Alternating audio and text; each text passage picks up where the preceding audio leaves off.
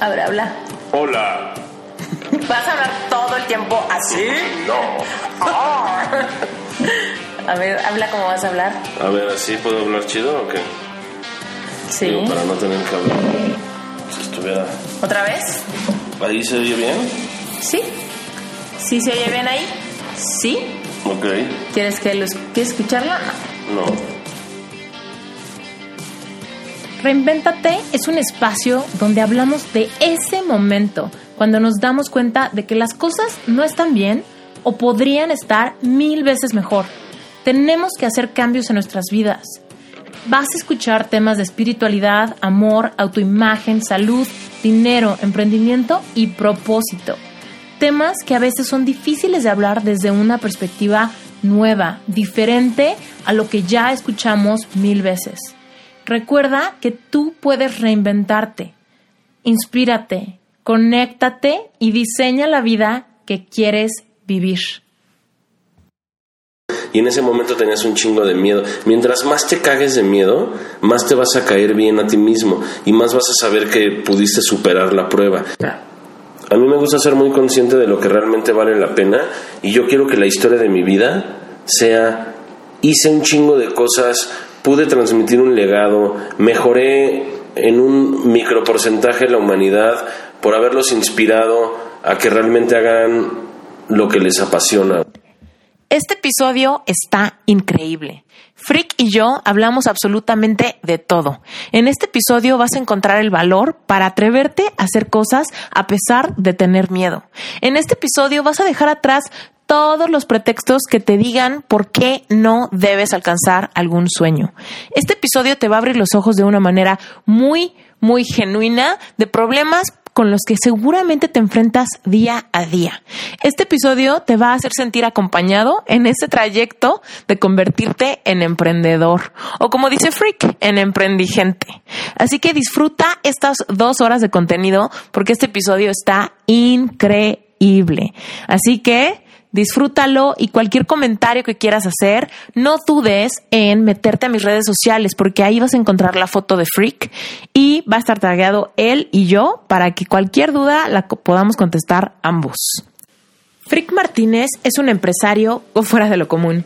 Tiene un documental donde sale comiendo peyote y escribió un libro sobre cómo dedicarte a lo que te gusta y hacer dinero al mismo tiempo. Su más reciente creación es un curso en línea llamado Startupismo, que lo pueden encontrar en udemy.com diagonal Startupismo. Nos arrancamos con el episodio.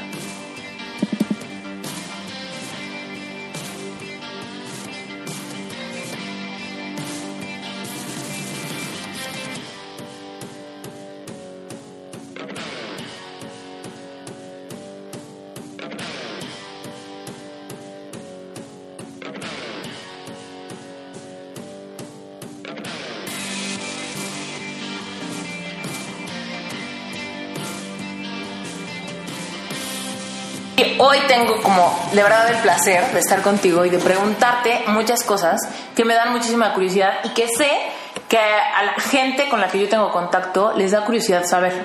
Porque hay muchísimas personas que tienen como la intención de hacer algún proyecto o alguna idea realidad, pero simplemente se quedan un poquito paralizados al momento de cuestionarse y cómo, ¿no? O sea, ¿cómo le hago?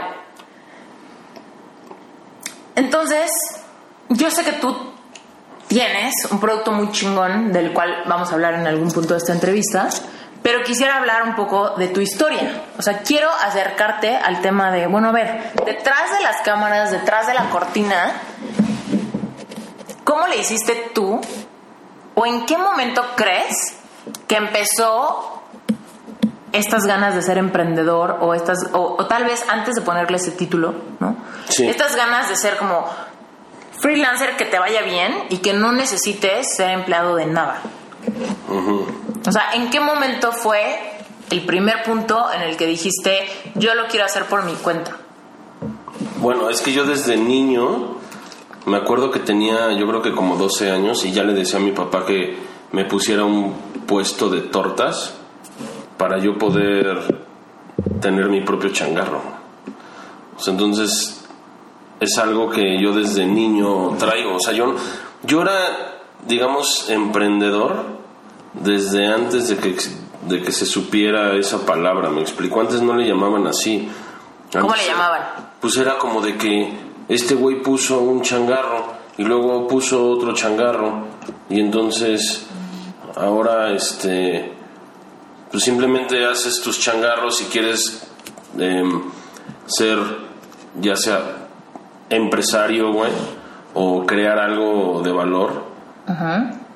Y entonces pues simplemente no es que tuviera un nombre me entiendes sino que eras un loquillo.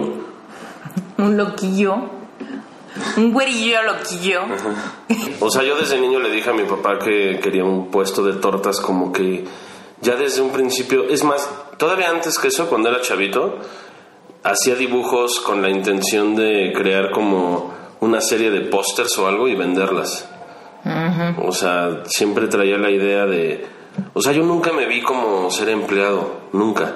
Siempre todas mis ideas y todo era como todo lo que yo pudiera crear sin que necesariamente tuviera que ir a chambear a un lugar. Entonces, después de los dibujos también, lo, lo primero que se me ocurrió fue, papá, cómprame, ponme un puesto de tortas para yo ser dueño de esa onda. O sea, como mi versión más reduccionista de ser autoempleado ¿Y qué te dijo tu papá? me dijo, ah, ¿quieres hacer tortas? Entonces métete primero a trabajar a una tortería para que aprendas el negocio. güey". ¿Y te metiste? No, pero sí trabajé en Burger King tres días. Muy bien. Muy bien, muy bien. Sí. ¿Tres días nada más? Sí, me cagó, porque es que originalmente trabajaban ahí dos amigos míos y me dijeron, güey, métete a chambear en la chingada a un Burger King cerca de mi casa, ¿no? Y me metí y justo cuando ya me estaba metiendo un güey se salió y se quedó el otro que no era tan mi amigo, güey, y entonces me hicieron una, una novatada, este... Y, y, güey, me tocó el turno de la tarde-noche, entonces al final tenía que lavar cosas con agua caliente y la chingada. Y lo que te pagaban era una miseria. Y decía, chale, güey, no sé, yo nada más me metí aquí para echar desmadre con mis amigos. Y cual que es una chinga, güey. Y obvio a esa edad pues tenía otras opciones de ver qué otra cosa ¿Qué hacía. edad tenías de nuevo? No sé, güey, debía haber tenido, no sé si 17 o... Yo creo que por ahí. Y entonces pues ya nada más estuve unos días y me salí. ¿Sabes cuál fue mi novatada? ¿Cuál? Me dijeron, oye, güey, este, vea, estas son hamburguesas al carbón, así que ya se nos acabó el carbón, güey. Así que ve a Arby's, que era, era el restaurante que estaba ahí cerca, y ve a pedirles carbón, güey. Entonces yo de, ah, ok, güey, pero rápido porque se está, se está acabando el carbón, güey, para Burger King, güey. Y entonces yo fui y, hola, oye, güey, este, dicen los de Burger King que si nos regalas tantito carbón. Y entonces todos se cagaron de la risa y fue cuando me di cuenta de qué mamada, güey. Obviamente no usan carbón, güey. Dice que esa hamburguesa al carbón, pero es una pinche... Son carnes que ya vienen cocidas, de hecho, ¿me entiendes? Entonces, y luego, ¿sabes? También escuché que a otro güey le hicieron un... como...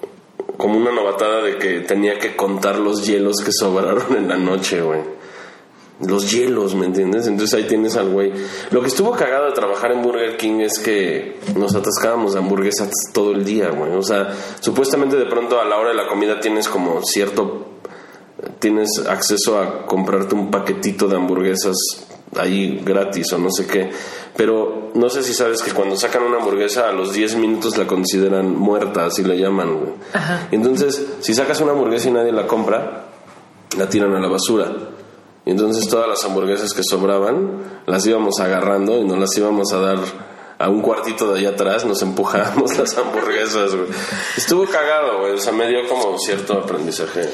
¿Sabes que yo trabajé en Starbucks? ¿No? Tres años. Ah, ok. No tres días, tres años. Pero yo sí también tenía como esta, este beneficio de poderme tomar los cafés que fueran. Y obviamente al inicio también me tomaba todos los frappuccinos y los toffee nut lattes que podía. Y andabas bien. Pero de- eventualmente, ya como después de que me pasó como la emoción de los tres meses, ya, o sea, me volví fan de tomar espresso americano. Esa era mi gran bebida. Y esa es de las bebidas obviamente más baratas de Starbucks, porque pues es café negro, ¿sabes? Pero, pues como que ya después de pujarme, cual, cual dices, todas las cosas caras y las cosas frapeadas y las cosas como especialitas, eventualmente me quedé como con mi vida más simple.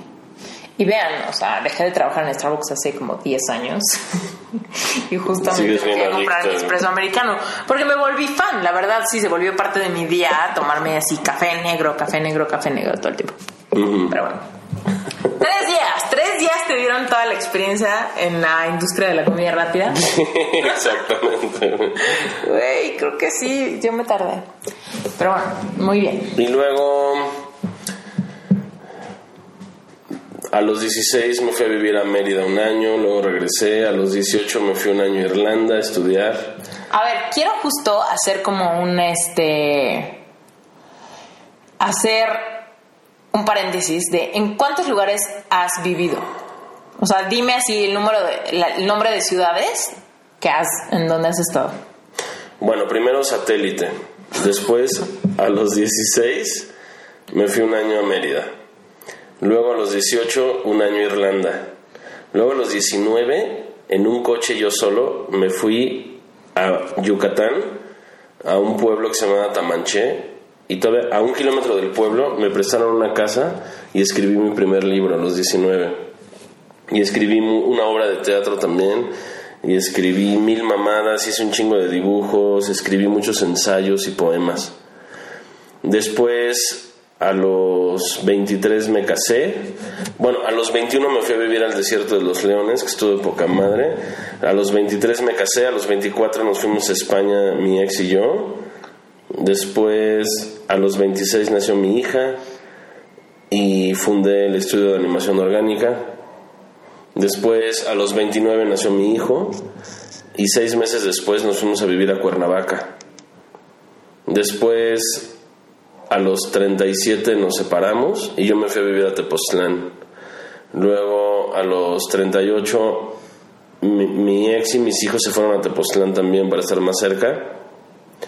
Luego, a los 40, me fui a Estados Unidos, pero ellos también se fueron conmigo después.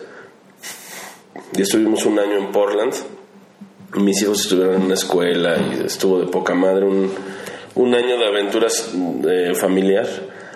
Y luego ya regresamos y fue cuando me tomé más en serio startupismo y hice el libro en versión física. Y ya pasó un año y ahora startupismo, desde que entró mi socia, también ha crecido mucho porque ya somos los dos hemisferios del cerebro, el que crea y el que vende. Y entonces he estado dando muchas conferencias, también creamos el taller y se han hecho muchas cosas de forma que el proyecto está muy fértil y, y está muy chingón y estoy súper contento de haber hecho tanta mamada. Gracias al hecho de que he hecho tantos proyectos, porque digo, ahorita hablé de mi vida personal, pero también estaba haciendo siempre proyectos. He hecho 40 proyectos. Y con proyecto me refiero a cada startup que tiene una tarjeta de presentación, un sitio web un logotipo y un modelo de negocios que sirva o no sirva y lo tires a la basura o no, pero he hecho 40 de esos. Y el que más me ha gustado hasta ahora es Startupismo. Es el proyecto, Startupismo es en donde siento que puse em, como mis talentos y mis ganas de hacer cosas, de ser autor y sobre todo transmitir a la gente un manual para que sepan cómo poder crear su business sin cagarla y entonces se conjugó todo el pedo que es hacer dibujitos, transmitir ideas y ayudar a la banda y poder hacer billete con algo que me gusta. Y entonces llevo un año y cacho con startupismo y ha tenido una, una respuesta increíble de la gente, güey. Me escriben unas cosas súper chidas.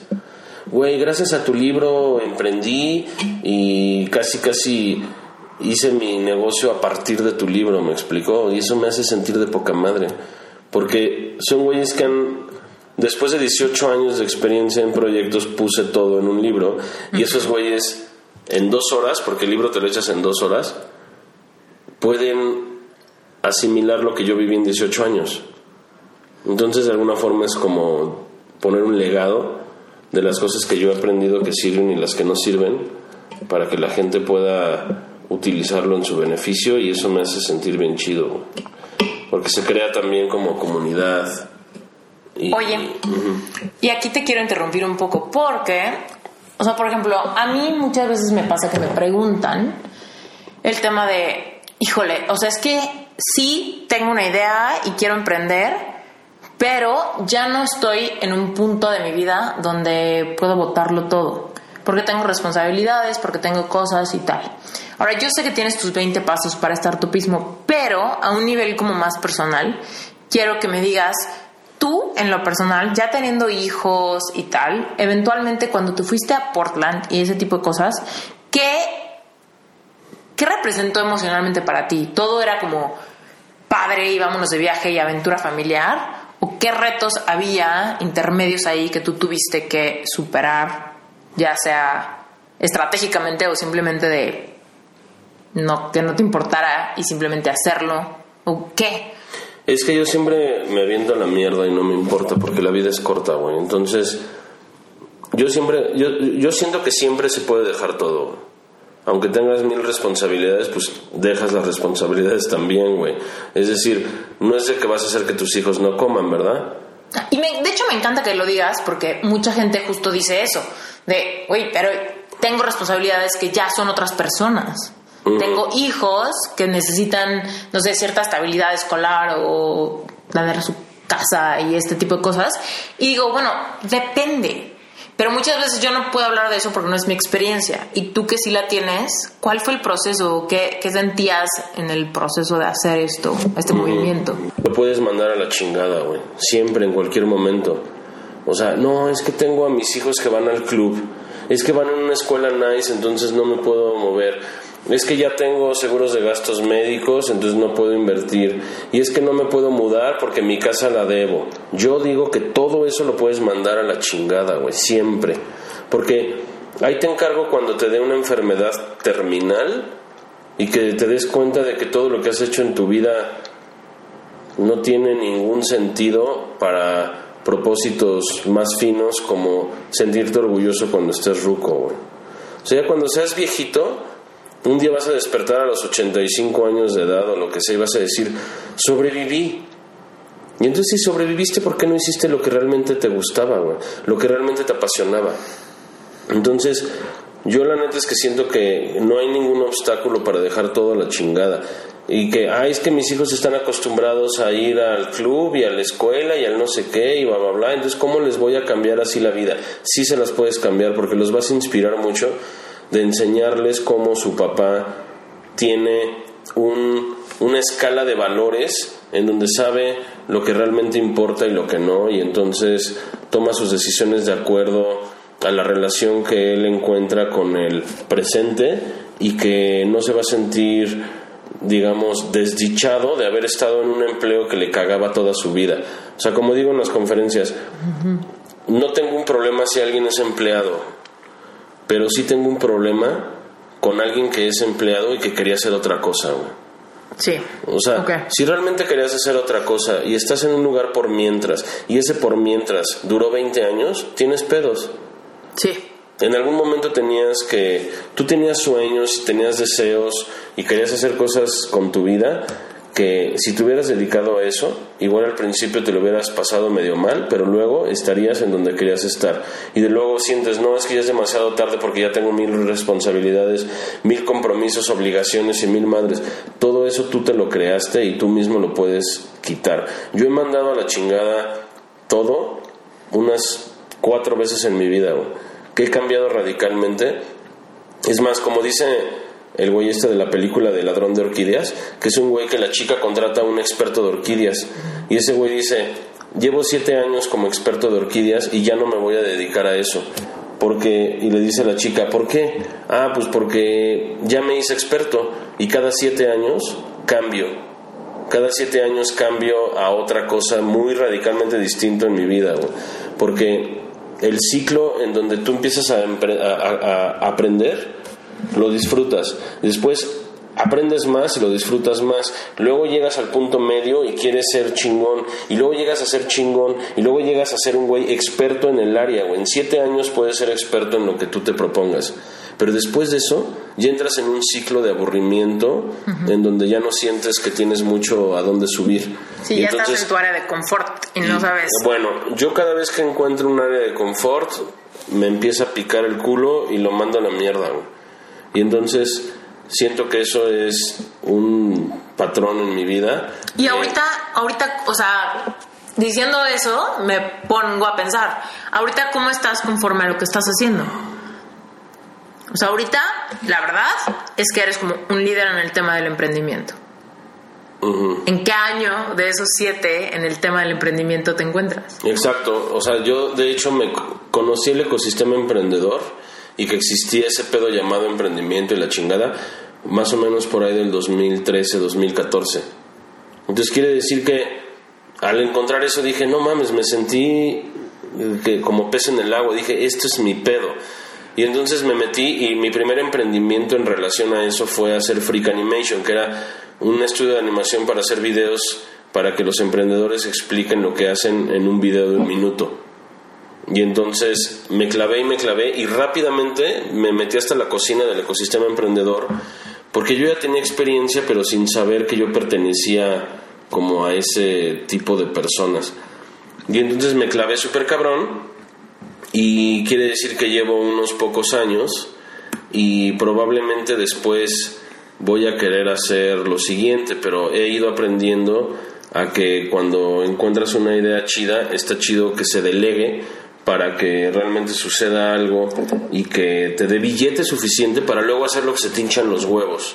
O sea, yo en mis conferencias me veo diciendo cosas como, ya cuando llego, hablo del, o sea, mi metodología son 20 pasos, ¿no? Entonces, el primero es encontrar una, necesidad, luego una solución. A ver, pero luego- espera, espera, espera. Ajá. Quiero tocar el punto de eso, porque si hay personas que escuchen este episodio que no sepan exactamente a qué te refieres con tu metodología, yo quiero explicarles que tu me- metodología se llama startupismo. Tú escribiste un libro que se llama Startupismo. Sí. Ese libro está dividido en 20 pasos. Ajá. 20 pasos para... Poder convertir tus ideas en negocio. Ok. O ponerle orden a tu proyecto. O darte cuenta si la empresa que tienes va por buen camino o si tiene la semilla adecuada. Que evalúes si todos tus esfuerzos han estado enfocados hacia el sentido correcto. ¿Cómo fue que se te ocurrió esto? ¿Cómo fue que dijiste voy a escribir este libro? Cuando empecé a dar conferencias por ahí del 2014, me empezaron a llamar como emprendedor y yo ni siquiera sabía tanto de ese pedo. Entonces empecé a dar conferencias y me daba cuenta que la gente no sabía los conceptos básicos de emprender. Entonces dije, no mames, me gustaría que estos güeyes tuvieran un manual de los conceptos básicos para cuando yo les hable, por lo menos sepan qué es una startup o qué es algo, ¿no? Y entonces ahí surgió y me di cuenta, conforme me fui clavando al ecosistema emprendedor por ahí del 2014, fue cuando me di cuenta de que estábamos en pañales, de que es un rubro increíblemente fértil, que es como una moda, y esa moda la trajo la tecnología y la globalización de información en donde nos enteramos lo que sucede en otras partes y cómo hay una tendencia de emprender de una forma eh, actual que es muy diferente a lo que se hacía antes, güey. Antes era de voy a poner mi, mi changarro familiar y luego se la voy a heredar a mis hijos. Y el startupismo es algo más parecido a voy a agarrar una idea que tengo de negocio que soluciona necesidad para la gente y entonces eso me puede dar billete y después se la puedo vender a alguien y luego crear otra. Algo exponencial de una idea que la pones a prueba y que lo más rápidamente posible te enteres que si sirve o no. Si no sirve, la cambias.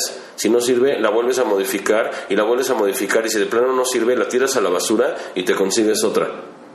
Entonces es poner a prueba tus ideas. Eso es, eso es el startupismo. La gente cree que una startup es como una empresa chiquita. Y no. Eso es autoempleo.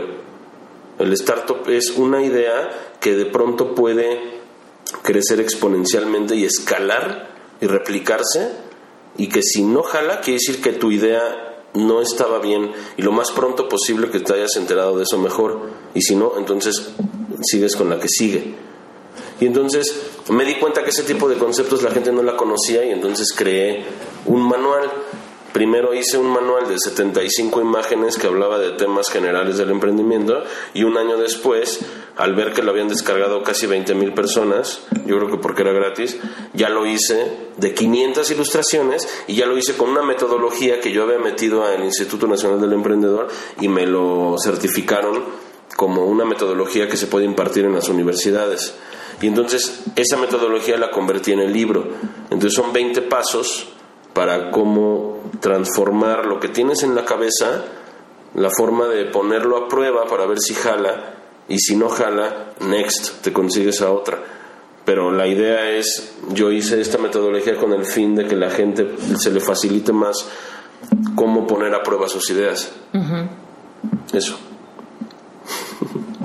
Ok, perfecto. Oye, y por ejemplo, tú ahorita, ¿cuál dirías que ha sido tu mejor idea? Esta. Startupismo. Sí. Es la que es la más fértil. Porque en México está empezando a ver todo este pedo de emprendimiento, pero todos estamos en pañales. El mundo está en pañales y es como generacional porque la gente quiere dedicarse a lo que realmente le apasiona. Tú fíjate, entrevista a cualquier millennial, güey, y todo mundo trae la idea de que yo no quiero tener un trabajo fijo en donde sea un esclavo de corbata hasta que luego me den una pensión y me muera solo, güey. La gente quiere hacer cosas mucho más interesantes. Como que... ¿Sabes, ¿Sabes que esa es mi historia? ¿Esa? No lo dudo. Lo que acabas de, de Mucha gente. Es un gran porcentaje de la gente que se fue a un a un empleo. Yo tuve empleos hasta los 25, 26 y ya empecé con mi, estudio de animación y la chingada y ahora han pasado 18 años porque bueno, también antes hice otras cosas, pero yo también tenía un empleo y de hecho ganaba de poca madre. Yo era yo era una persona que debía haberme quedado en ese empleo para los ojos de muchos. Y luego lo dejé todo porque ganaba un chingo de varo. Ganaba 60 varos a los 25 años y ni siquiera trabajaba a diario y haciendo animación con clientes que me felicitaban por la chamba que les hacía y la chingada y todo lo mandé a la mierda cuando nació mi hija para poder estar con ella y para poder hacer cosas de valor y la chingada, o sea, tengo un llamado de hacer cosas que tengan valor, güey. Ok, perfecto. Ahorita quiero que me expliques ¿Cómo se siente eso? ¿Qué? Güey, perdonen, pero nos dimos unos tequilas, unos tequilas de más, güey. No, lo que te estaba diciendo es, ¿cómo se siente ese momento donde dices, a pesar de que me va bien, no quiero? O sea, a nivel interior, a nivel así, alma. A ver, ya te entendí, ahí te va. Yo a mis treinta y pocos tenía una casa que yo construí en Cuernavaca, minimalista, de poca madre, chingón. Con una alberca, chingón. O sea, ganaba dinero de mi changarro a huevo. En la mañana despertaba con un sentimiento pinche, güey. O sea, cuando las cosas van demasiado bien, a mí me empiezan a, a molestar, güey. Porque eso te empieza a hacer zombie. Y te haces un godines como digo en mi libro, te haces un autogodines, porque te haces empleado de tu propio negocio y te haces un esclavo y ya no estás sintiendo eso que se siente cuando generas ideas nuevas. A mí lo que me late es poder crear, porque, o sea, yo me quiero morir sin un peso, O sea, me quiero morir haciendo un nuevo proyecto y sin un varo porque me lo gasté todo porque tuve una vida de poca madre. Y entonces cuando yo siento que hay cuando estoy en el apogeo de un negocio, es cuando siento que ya estoy pensando en qué es lo que sigue. Y el otro día escuché, un, vi un video de un güey que decía, te deseo que te vaya de la chingada, güey. Así decía, güey. Y dices, no mames, ¿por qué, güey? Porque cuando te va de la chingada te enojas, güey. Y cuando te, cuando te enojas y te va de la chingada, te pones metas, güey. Y cuando persigues las metas, es cuando te sientes chingón, güey. Cuando las alcanzas, ya no tanto. Es como el perro, que como dice el guasón, ¿no? Que lo ponen con Batman. Y dice, madres, güey, me siento como el perro que persigue al coche y cuando se detiene el coche no sabe qué hacer, güey. ¿Sí me no, no, no, Ya cuando llegaste, pierdes interés, güey. Al menos que seas un amante del dinero, güey. Pero si eres amante del dinero, entonces tienes que ir al psicólogo, güey. Porque el dinero no es nada. O sea, te decía hace rato que en mis conferencias en el paso 20, donde me pongo más hippie, de pronto les digo, bueno, bueno, ya que nos pusimos hippies de que, ¿de dónde sacar la energía para poder mantener la fe en poder levantarte todos los días a chingarla a tu proyecto aunque no vaya como tú quisieras? Y ya después cuando me pongo hippie les digo cosas como, sobre todo en las preguntas y respuestas, les digo, a ver, de hecho todo eso de las startups es pura mamada, güey. Entonces todos se quedan así, ¿no, güey? Es, a ver, güey, tú te llama, o sea, tu conferencia se llama startupismo, güey, porque ahora dices que las startups son una mamada, güey. Porque son una mamada. O sea, realmente tú lo que quieres, güey, tú pones una startup para poder generar una empresa, que esa empresa te dé dinero y con el dinero compras jitomates, frijoles, pagas la renta, el internet y la luz. El Netflix. Y, y el Netflix. y que te relaciones amorosamente con tu corazón, güey. Realmente la felicidad está en relacionarte con otros seres. Y yo vi un documental en donde hicieron una investigación de qué es lo que realmente nos hace feliz a los mamíferos, a los humanos, y es los vínculos emocionales. Güey. Entonces, cuando yo me pongo a hablar en mis conferencias de que lo importante son nuestros vínculos emocionales, todo ese pedo de las startups son pura mamada. Porque tú lo que quieres son vínculos emocionales y para eso está bien comer y pagar la renta y para eso necesitas dinero y el dinero lo generas con una empresa y la empresa la generaste con una startup, pero la startup es una mamada comparación de los vínculos emocionales. ¿Me explico? Entonces, yo tengo muy claro que de lo que se trata es de tener vínculos emocionales y de, sentirte orgulloso de ti mismo, Entonces, si empiezas a ganar dinero por hacer algo que ni siquiera te hace sentir orgulloso, pues no se cumple. Entonces, si quieres, si tienes un amor por el dinero y nada más por el dinero, entonces tienes que ir al psicólogo porque tienes problemas de dinero. Oye, pero a ver, ¿qué le aconsejarías tú a alguien que te dice, a ver, ya te entendí, lo que quiero no es dinero, lo que quiero es que me vaya bien haciendo lo que me apasiona. Pero no sé qué es lo que me apasiona. No tengo vocación. ¿Qué le dices a esa, a esa persona? Mira, hay un millonario chino que se llama Jack Ma que dice, de los 10 a los 20 años estudia, de los 20 a los 30 trabaja como empleado, de empresas chicas para que conozcas la pasión. Después, de los 30 a los 40, emprende, pon a prueba todas las ideas de negocio que tienes y cágala, experimenta, fracasa, no importa. Y luego de los 40 a los 50, dedícate a lo que realmente ya viste que es tu talento, en donde ya realmente puedas sacar dinero utilizando lo que sabes para lo que eres bueno. Después de los 50 a los 60, rodéate de jóvenes para que les puedas transmitir tu legado. Y de los 60 en adelante, disfruta la vida. Ese güey es un chino que trabaja, un, que, que, trabaja 364 días al año, güey, descansa uno, yo agregaría el que puede ser feliz cada media hora, ¿no? Pero la idea es que hay un punto en el que ya después de haber hecho y deshecho tantos años, te debe de quedar claro qué es lo tuyo, güey. O sea, esa gente que dice, es que yo no sé qué es lo que me apasiona, yo no sé cuál es mi llamado.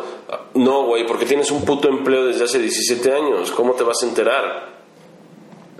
Hay una, una conferencia en TED, que no me acuerdo cómo se llama la chica, pero se llama algo como la teoría del colibrí. Ok. Ella se dedicaba, fíjate, ¿eh? ella se dedicaba a dar conferencias de encuentra qué es tu pasión. Tienes que encontrar tu talento y hacer lo que te apasiona. Y un día después de una conferencia muy exitosa en Nueva York, no sé, no sé qué pedo, llegó a su hotel y una de las asistentes de la conferencia le escribió, oye, güey, fui a tu, fui a tu conferencia y salí peor. Salí totalmente decepcionada, güey. ¿Sabes por qué? Porque yo no sé cuál es mi pasión. Tú dices que tienes que encontrar tu pasión y casi que si no encuentras tu pasión eres un pinche zombie, güey. Pero yo no sé cuál es mi pasión, así que tu conferencia me hizo deprimirme, güey. Entonces la autora la conferencista, entró en crisis y dijo, no mames, sí cierto. ¿Y sabes qué hizo? Cambió radicalmente su, su choro. Y entonces creó la teoría del colibrí, que dice, el colibrí llega y pica tantito de una flor y prueba tantito néctar. Y luego llega a la siguiente, y luego llega a la siguiente y a la siguiente y prueba muchas flores. Tú lo que tienes que hacer es hacer muchas cosas en la vida, para que eso te dé la experiencia y que te enteres de una fuente confiable que es la experiencia de trabajar para alguien y la chingada y en diferentes proyectos para que tú sepas al final cuál es tu pasión. Entonces no es de que tú quieras encontrar tu pasión como si fuera un mandamiento que te lo exige la vida y de que ya ahorita tienes que saber tu pasión, a ver cuál es tu pasión y que la tienes que saber. No, hay veces que no lo sabes. ¿Cómo te vas a enterar? Mandando toda la mierda y ponerte a trabajar en varias cosas, aunque parezcas un pinche adulto loser que solo anda de chambita en chambita. Si me explico? O sea, mucha gente espera que a los 30 ya tengas todo súper claro. Y no, puedes tener 50 y no tener nada claro. Y de pronto a los 50 pones tu changarro y encuentras tu pasión y haces Kentucky Fried Chicken. Ese güey tenía creo que 50. No, tenía como 80. sí, el, el, Kentucky Fried Chicken, sí, tenía como 80 años cuando puso su negocio, sí. El güey de McDonald's también tenía 60 años, güey. Ya se fue la mierda la batería, güey. Bueno, ese es el pedo, o sea. Freak, ¿no tienes un cable que puedas conectar a tu compu? Bien. A mí. ¿Qué quieren que le ponga pila al phone? A ver. ¿Tienes 37 personas? Yo creo que sí. Habla mientras. Ustedes comprenderán que Freak ahorita se fue a conseguir un cable porque su celular se está quedando sin pila y está haciendo una transmisión en vivo. Lo que yo les quiero decir ahorita es que lo que me encanta de lo que está diciendo Freak es que realmente está hablando de cómo son las cosas en el mundo del emprendimiento. Muchas veces vemos a gente que ya tiene muchísimos seguidores, ya, que, que ya va a conferencias, que ya tiene libros publicados y pensamos que estamos muy lejanos de ser como esa persona. Y la verdad es que no siempre es así. Hay veces que las cosas parecen demasiado glamorosas y en realidad todos batallamos con el mismo tema. ¿Y el mismo tema cuál es? Pues ir, en, ir como solucionando los problemas que nos estamos imaginando todo el tiempo. Que así los hijos, las responsabilidades, lo que estamos haciendo, lo que ya no podemos dejar porque ya tenemos demasiado tiempo invertido, ¿no? Pero es importante que pues que recapitulemos con lo que está diciendo. O sea, realmente tenemos una vida y en esa vida, si no la vivimos al máximo, los únicos que vamos a sufrir las consecuencias de eso somos nosotros mismos. Al rato que tengamos 15 cuántos años y digamos, neta, neta, ahora sí, no puedo. Cuando menos es lo que yo me pregunto cuando estoy haciendo algo que me incomoda. Digo, bueno, ahorita me puedo incomodar. Después, la neta, no sé.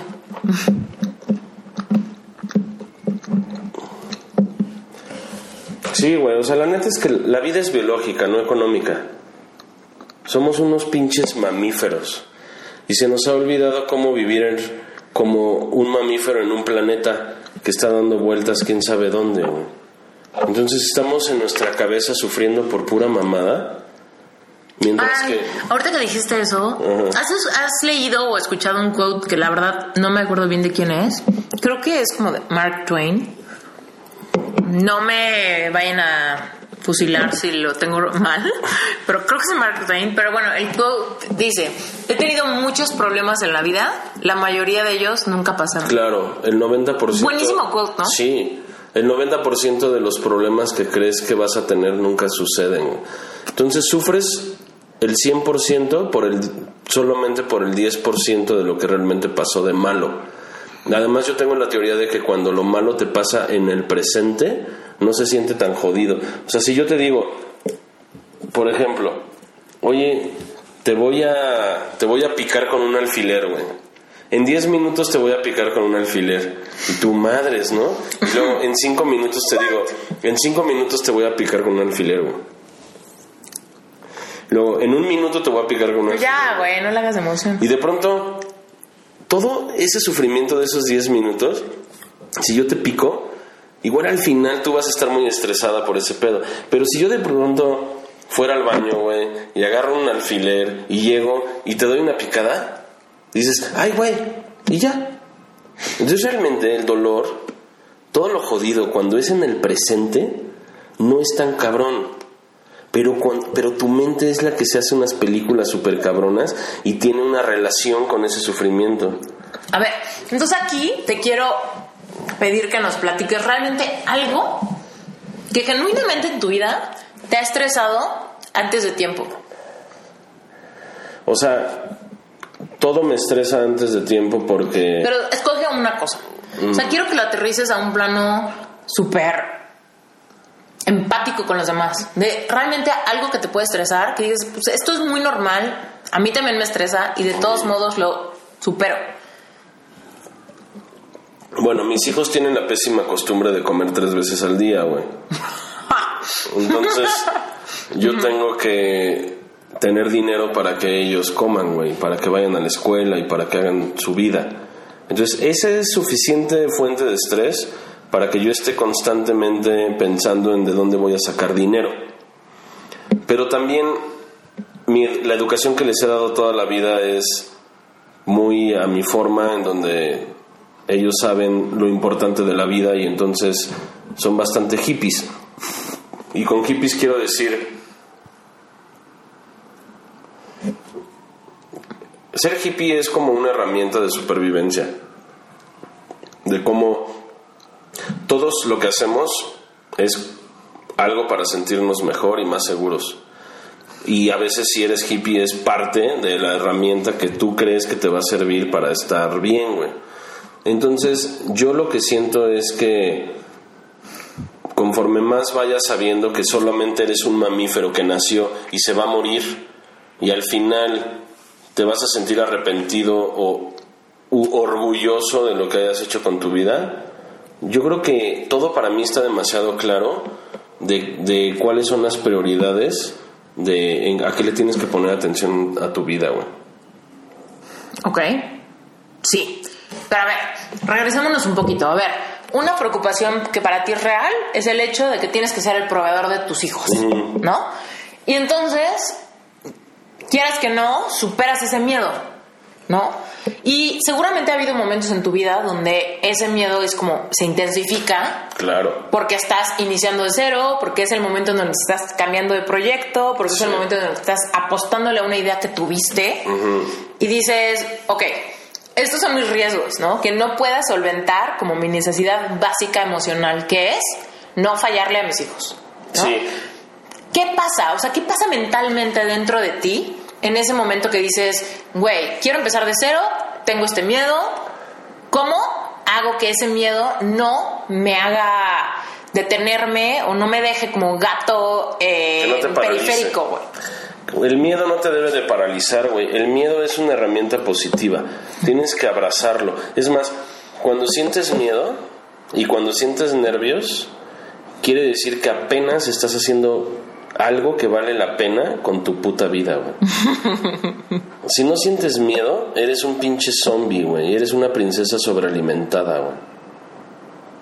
O sea, la gente cree que los valientes no tienen miedo. Y no es cierto, un valiente no es alguien que no tiene miedo. Un valiente es alguien que tiene miedo y se avienta aún con miedo. Mm. O sea, porque si no, no serías valiente, serías un pinche insensible, güey. ¿Ha habido algún momento en tu vida que no hayas sido valiente? O sea, que hayas dicho, güey, tuve esta idea y por miedo me la perdí. Y hoy lo entiendo como tal, ¿no? No, la razón por la que no he hecho andar ciertas ideas es porque ya tengo otras haciéndolas. O sea, porque ya estoy haciendo otras ideas. ¿Me explico? O sea... no, nada más, nada más digo que qué valiente. O sea, la neta, mira, te voy a contar una historia emocional. Cuando dejé orgánica, o sea, mis hijos conocieron orgánica. Ellos iban los viernes a cuando jugábamos ping pong y pedíamos pizza y la chingada, ¿no? Y un día les dije, ¿saben qué? Voy a vender mi pedazo de orgánica y me voy a salir de orgánica. No mames, ¿en serio? ¿Puedo hacer un paréntesis en tu historia? ¿Cómo fue? O sea, ¿cómo se siente ese momento donde dices, tengo algo chido que ya está como el monstruito andando, ¿no? Por sí solo. ¿Y cómo es ese momento en el que dices, puta, tanto tiempo invertido, que para mí el tiempo es dinero, Entonces, tanto tiempo, tanto varo invertido en algo que jala y de todos modos no lo quiero? ¿Cómo se siente eso? Yo creo que es nada más en ese momento cuando realmente estás vivo, güey. O sea, yo tengo la teoría de que solo estás vivo cuando sabes lo que es la muerte. Ok. Yo solo, yo siento que solamente eres realmente consciente de la vida cuando te estás muriendo, güey, cuando estás en riesgo total. Y yo creo que es con, por mi afán de sentir la vida que me puedo atrever a lo que sea porque es apenas estar haciendo algo que vale la pena. Todo lo que te da miedo después se va a convertir en una historia. No mames, tenía un miedo porque estábamos en la carretera a oscuras, perdidos y no sé qué pedo y no teníamos gasolina y al final le pedimos gasolina en un pueblito a un señor y alcanzamos llegar y, y eso después ya lo cuentas como algo chingón y en ese momento tenías un chingo de miedo. Mientras más te cagues de miedo, más te vas a caer bien a ti mismo y más vas a saber que pudiste superar la prueba. Porque acuérdate que nosotros cuando éramos cavernícolas vivíamos en miedo 24 horas al día, todo el tiempo no sabías si ibas a comer, no sabías si iba a llegar tu vecino con un pinche garrote a quitarte todo a. Hola, quiero hacer una pausa chiquitita solamente para pedirte un favor. Déjanos unas estrellitas en iTunes. Me va a ayudar muchísimo contar con un review de tu parte para saber qué contenido seguir generando. Además, si todavía no me sigues en redes sociales, te invito a que me sigas en Instagram en arroba esteriturralde o en Facebook. Me encuentras como Esteriturralde Life Coach. Si tienes cualquier duda, comentario o pregunta de algún episodio, simplemente lo que tienes que hacer es buscar la imagen de cualquier episodio liberado, tanto en Instagram como en Facebook, y ahí dejar tu pregunta. ¿Sale? Muchísimas gracias y continuamos. A mí me gusta ser muy consciente de lo que realmente vale la pena y yo quiero que la historia de mi vida sea hice un chingo de cosas, pude transmitir un legado, mejoré en un microporcentaje la humanidad por haberlos inspirado a que realmente hagan lo que les apasiona. Y entonces yo siempre sigo mis pasiones y me gusta hacer lo que a mí me gusta así genuinamente y independientemente de que si me dé dinero o no, claro que estoy buscando eh, la lana, porque la lana es energía pura, pero el camino a buscar las metas es lo que se disfruta, no tanto cuando llegas. Oye, y aquí te quiero preguntar. ¿Qué, qué le dirías a esas personas que te dicen, es que sabes qué, yo prefiero hacer lo que me apasiona que ganar dinero? O sabes que yo prefiero dedicarme a ayudar a la gente aunque pues, tenga súper poquito, poquita lana, porque sé que nunca voy a vivir de tal cosa. ¿Qué le dices a esas personas?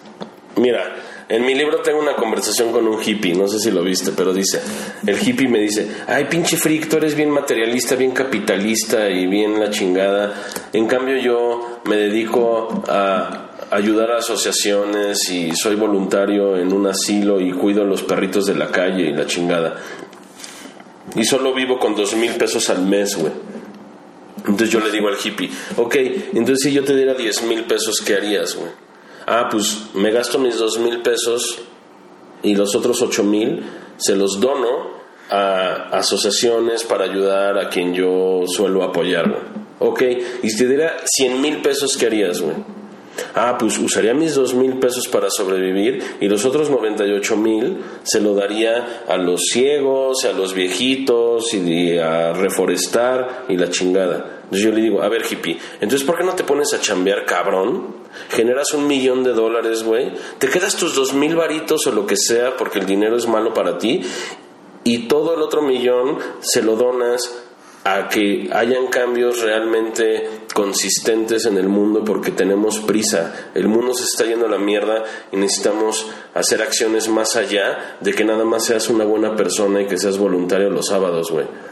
Necesitamos crear cosas chingonas y el dinero es que lo hace, güey. O sea, ¿quieres cambiar el mundo? Haz billete. Porque si eres una buena persona, entonces vas a hacer un buen uso del dinero. Ahorita el dinero lo tienen los lacras. Y la gente buena quiere estar sin dinero porque lo considera como si fuera un pecado. Y no, güey. O sea, genera un chingo de varo. Y si eres alguien sencillo y humilde, qué mejor, porque entonces quiere decir que no te vas a restregar tu dinero y no vas a tener 27 BMWs o no sé qué pedo te dé placer. Pero si tienes un chingo de lana, puedes impactar bien cabrón e inspirar a otras personas a que sientan que pueden generar abundancia por sí mismos. Totalmente. Ahí estoy súper de acuerdo contigo. Lo que yo digo muchas veces a la gente que me dice ese, ese tema de, es que yo prefiero dedicarme a esto y no me interesa hacer dinero, ¿no? Digo, bueno, el dinero lo único que va a hacer es que es un combustible. Claro. ¿No? Es tú, energía. Tú escoges si tienes un bochito o un BMW. Ambos necesitan combustible. Y el combustible lo que te va a dar es qué tan lejos puedes llevar, llegar con tu vehículo. Es decir, obviamente metafóricamente, con tu personalidad, con tu mensaje, con lo que sea que estés aportando al mundo, ¿no? Con la industria, tu servicio, tu producto, lo que sea que estés vendiendo, lo que va a hacer con ese vehículo que tienes es que te va a dar combustible para que lo muevas. Claro. Y para que llegues pues, o muy cerquita, tal vez llegas a dos cuadras o tal vez llegas a todo el mundo. Todo depende de cuánto combustible tengas. Entonces, como esta cosa de buscarle otro contexto al dinero y cambiar ese extraño mensaje que tenemos de que la gente con el dinero se transforma o se vuelve diferente. Yo digo, es que la gente es como es. Hay veces que cuando no tiene dinero no te das cuenta de ciertas características negativas que pueda tener la gente. Y cuando de repente tienen dinero, pues esas características salen a relucir. Pero no Sí. quiere decir que el dinero transforme. No. El dinero simplemente va a ser evidente cómo eres. Claro. Sí, ¿cómo eres cuando tienes accesibilidad? Que de hecho eso a mí me parece mucho más valioso, porque es como, a ver, esta persona es súper buen pedo, pero no tiene un bar. Pero cuando tuvo dinero se volvió un ojete. Ajá. Güey, siempre ha sido un ojete. Claro. ¿No? Entonces, cuando de repente tuvo dinero y de repente pudo potencializar su mensaje, güey, ese güey siempre ha sido un chingón. O siempre ha tenido algo que aportar, simplemente le metió combustible a su vehículo. Exactamente, tal cual. O sea, el dinero es energía pura. O sea, el dinero. Ok, entonces, estábamos hablando del tema del dinero. Sí, El dinero es un combustible, está chingón, Es produce energía. dinero y tú vas a poder lograr muchísimas cosas por tu causa. sí. Lo que sea que sea tu causa. Sí, o sea, el dinero es el lenguaje con el que se hace la interconexión entre los seres para lograr cosas en conjunto. O sea, es decir, tú puedes de- querer mejorar el mundo y, y eso no quiere decir que tienes que rechazar el dinero. O sea, yo a veces digo, imagínense que la gente, que la Madre Teresa hubiera sido millonaria, hubiera impactado mucho más. Imagínense que Jesús se hubiera clavado un rato con los romanos a cobrar impuestos y se hubiera hecho de una lana, porque era un líder de opinión, hubiera impactado mucho más, igual y nos acordaríamos más genuinamente de él. O Buda, Mahavira, Lao Tse, Confucio, Gandhi, toda la gente que vale la pena han sido güeyes que no tienen ni un varo y ahorita hasta le- les rezan, güey, ¿no? Como si hubieran sido dioses, güey. Porque tuvieron los huevos de poder vivir la vida biológica y no económica. Pero si esos güeyes hubieran tenido varo, hubieran podido impactar mucho más y hubieran inclusive cambiado más el mundo. Entonces yo lo que siento es que tienes que hacer varo y, y- si estás en desacuerdo con tener dinero, no lo tengas. Nadie te está diciendo que te lo quedes. Haz varo y luego mochate. Impacta. O sea, Mark Zuckerberg dio el 90% de su lana al mundo.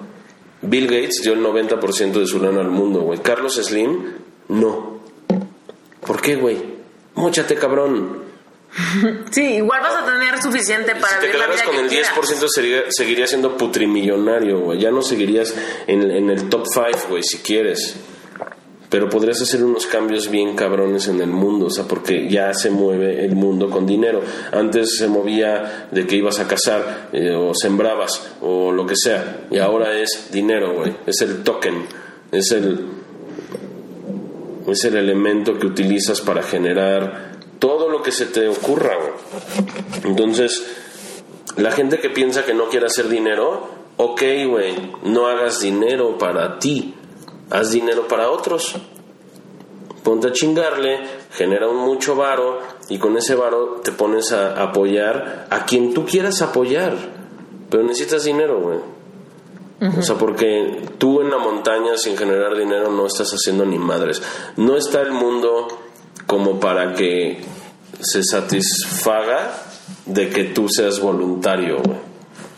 Necesitamos cambios más cabrones, güey. Necesitamos inspirar a la banda subirles la moral, que realmente se dediquen a, lo que les gusta, porque cuando te dedicas a lo que te gusta terminas haciendo más varo después, aunque al final, aunque al principio igual y tengas que postergar las satisfacciones, después llegan las cosas por haberte clavado en lo que realmente te gusta, porque te puedes desvelar y te vale madres.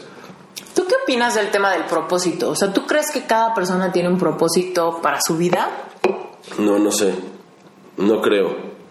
¿Qué es lo que tú crees?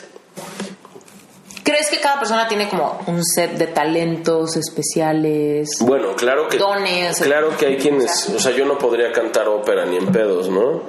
Al menos que igual y me lo propusiera y me pusiera a aprender y a practicar. Y ahí es cuando me enteraría si realmente tengo ese talento o no. Y hay muchos talentos que no tengo, hay otros talentos que sí tengo. Y mientras más te alinees con los talentos que sí tienes, entonces más seguro será el que puedas generar pues como abundancia y la chingada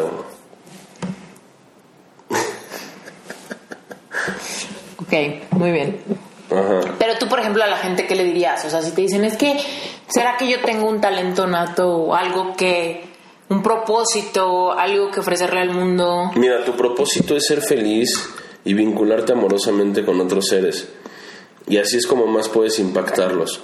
Pero si quieres llegar a más seres, entonces tienes que gritar más fuerte.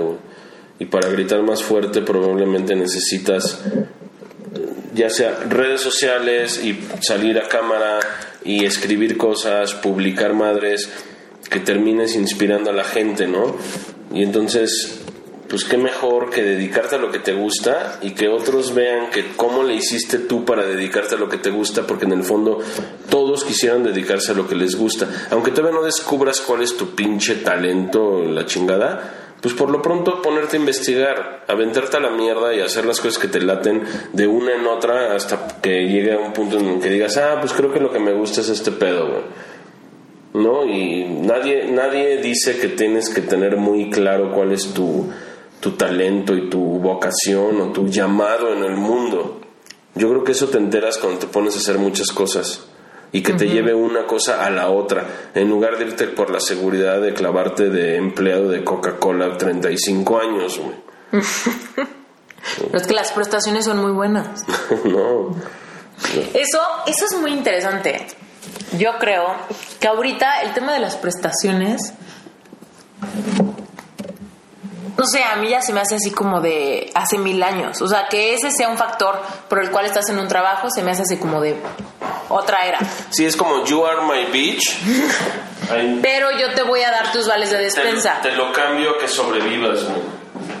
Sí, lo que pasa es que realmente yo creo que ahorita el mundo ha cambiado tanto, la gente tiene una rotación tan fuerte en cuanto a su chamba. Y ahorita no te puedes basar por ¿Cuáles son las prestaciones que te dan en X empresa? Güey, te van a dar X prestaciones por un año, pero al rato que tú ya no trabajes ahí, al rato que tu antigüedad se vaya a la chingada porque la rotación de la empresa es fuerte, las prestaciones qué importan, ¿no? Ese fondo de ahorro realmente ya no hace la diferencia como hace años que la gente se quedaba en un trabajo 50 años. No, güey. Hoy en día las cosas ya no son así. Los trabajos se están optimizando por otros procesos. Tenemos que estar en evolución constante si es que queremos como tener realmente un buen futuro. Antes era como de si yo quiero tener un buen futuro, me voy a quedar aquí 30 años. Y eso me va a dar un fondo de retiro y eso es la solución para mi vida y lo que menos quiero es cambiar de empresa. Hoy en día realmente eso no funciona. Lo que yo le digo a la gente es que realmente ahorita tu currículum, dónde has estado, cuántos años y cartas de recomendación, híjole, o sea, no quisiera ser tan izquierdosa para decir que valen madre, pero me quedo con las ganas de decirlo, ¿sabes? Porque realmente en lo que yo he visto, ya ahorita no hace la diferencia. Cualquier empresa con la mano en la cintura después de que lleves 12 años te van a decir, ¿sabes qué? Ya no, gracias, porque ya ni siquiera se necesita tu puesto. Claro. Entonces, ¿qué pasa ahí? Pues hay la crisis de gente que se queda súper decepcionada, desilusionada de la vida y de repente dicen, ahora sí, ya estoy muy grande para empezar de cero. O ahora sí ya tengo como una mentalidad tan cuadrada que empezar de cero me trae una depresión súper profunda. Es como, güey, tenemos que cambiar como este paradigma porque la como la tecnología y la industria está cambiando tan rápido que si tú no cambias al mismo tiempo, te vas a quedar atrás, definitivamente, y te vas a quedar emputado, enojado con la vida, vas a quedarte platicando cuán injusto fue, pero de todos modos vas a tener que buscar plan B. Claro. O sea, siento que la gente no hace las cosas por buscar la seguridad y esa seguridad se los termina tragando. O sea, es que yo a veces sueno muy radical, güey. Está bien. O sea, a veces suelo decir cosas que para muchos puede sonar muy radical pero de lo que se trata es de que te vincules amorosamente y luego te mueras. El otro día puse un post que decía, naces, sientes y mueres. Entonces yo sé que hay mucha gente que tiene ese pedo de que se toma muy en serio su supervivencia como si realmente fuera alguien, pero ni siquiera existes, güey. O sea, eres una hoja de un árbol. Y claro que tenemos necesidades y nos ponemos nerviosos cuando no tenemos lo básico. Y esos nervios te tienen que hacer que te pongas las pilas a chingarle, güey. Pero realmente la vida es biológica, güey. Somos unos pinches mamíferos en una esfera dando vueltas quién sabe dónde. Y eso está genial. O sea, la gente que busca demasiado la seguridad por tener un empleo y luego termina viejito que lo corrieron de la chamba y todos arrepentidos de no haber hecho algo que realmente les apasionara, eso me da ñañaras, güey. ¿Y sabes qué significa ñañaras? No. ¿Qué? Ah, o sea, ¿tienes la respuesta? ¿Qué? ñañaras significa comezón allá abajo. ¿Comezón? Allá abajo. Pues me hace todo el sentido del mundo, güey. Por ejemplo, ahorita siento ñañaras. Ah, no, ya se me quitó. Eso es ñañaras. Ok. Hace mucho sentido. Comezón en la cola. Eso es ñañaras. Muy bien. Oye, Freak, y cuéntame. A mí la verdad me encanta cómo piensas, creo que tenemos mucho en común en esta onda de ir tras tus sueños y que no te importa empezar de cero y hacer las cosas aunque te dé miedo, porque ahí se encuentra como la adrenalina de la vida y este motor de felicidad y satisfacción y retos y todo el pedo. Pero tú tienes algún tipo de ritual, así como, ¿qué pasa cuando te levantas? y no tienes ganas? ¿O qué pasa cuando ya es de noche y, qué haces? O sea, ¿hay algo que hagas diario o muy seguido que te ayude a mantener este, esta, este, este positivismo, si es que le podemos llamar así, o esta mentalidad de avanzar y de chingarle a pesar del fracaso y tal? ¿O no? o sea, hay... Recapitulemos mi pregunta. No, ¿Hay algo que hagas tú que te ayude a mantener tu forma de pensar llena de energía y de entusiasmo y de aquello que te hace ser perseverante. O sea, la espiritualidad es la mejor herramienta de la cual podrías hacer. O sea, es decir, la espiritualidad, para mí la definición de espiritualidad es la forma en la que te relacionas con el presente. No, no, no. Ya, ya está para ponerle la babita. Este. la espiritualidad es la forma en la que te relacionas con el presente.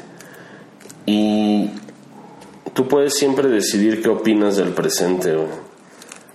Y tu capital emocional, tu corazón, es el que te va a poder dictar qué tanto puedes aguantar la vara, ¿no? Ajá. Entonces yo no tengo rituales porque yo no soy, em, digamos, este... Pero, o sea, hablemos de rituales en cuanto a No prácticas diarias, Sí, pero, hábitos. ajá, pero no soy supersticioso. Entonces, yo no creo en ninguna práctica como poner un incienso y, o meterte cuarzos por el culo o no sé qué hagan los hippies y la gente espiritual. Porque para mí la espiritualidad es la forma en la que me relaciono con el presente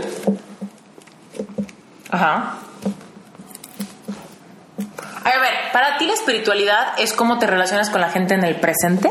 ¿Qué significa eso? No, ¿cómo te relacionas tú y el presente? Tú y, y tu realidad.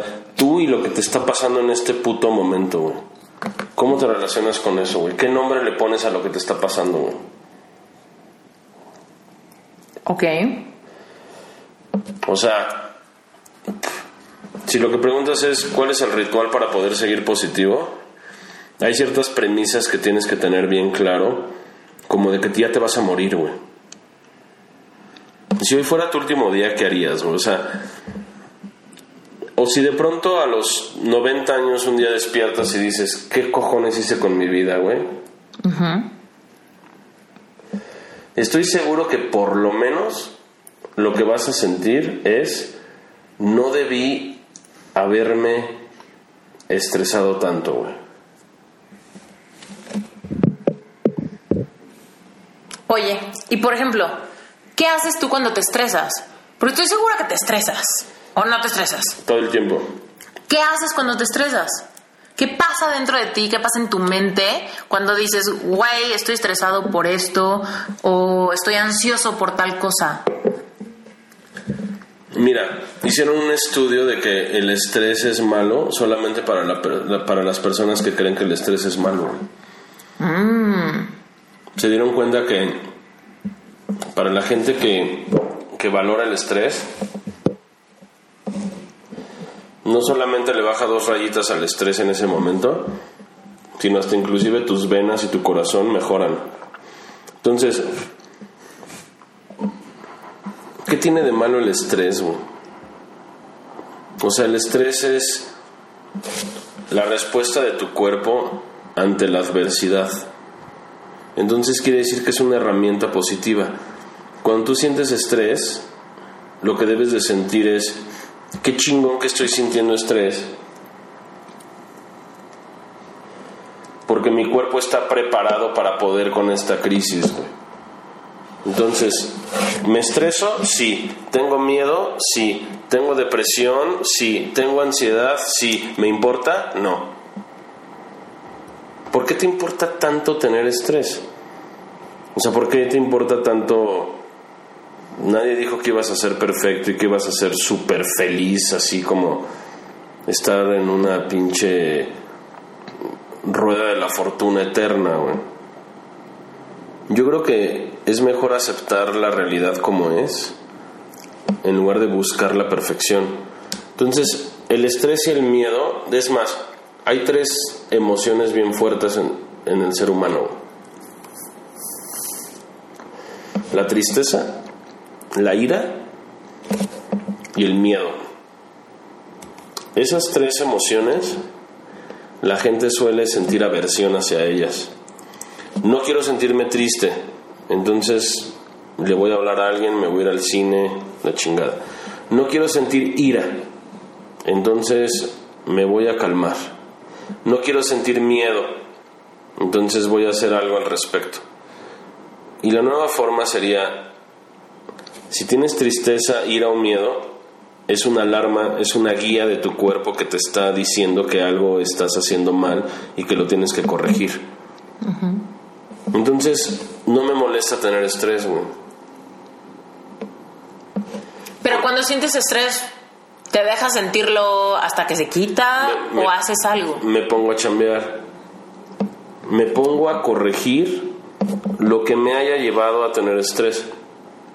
Aunque nada más co- corrijas un 1% y es un avance, al día siguiente vas a sentir que ya hiciste algo en pro de no sentir ese estrés al día siguiente. ¿Nos puedes contar un ejemplo? ¿Cuál fue la última vez que te sentiste estresado y te pusiste a chambear y en qué chambeaste? En, por ejemplo, hace un mes estuve estresado por cómo se van dando las cosas en los proyectos y me di cuenta que estaba mentalizando demasiado. Y entonces me puse a chambear. ¿Tú sabes que la ansiedad realmente es falta de información? O sea, cuando sientes ansiedad, Como miedo a lo desconocido. y también como como es como si de pronto te llega un recibo de la luz en 15 mil varos güey. entonces te sientes ansioso porque piensas que tienes que pagar 15 mil varos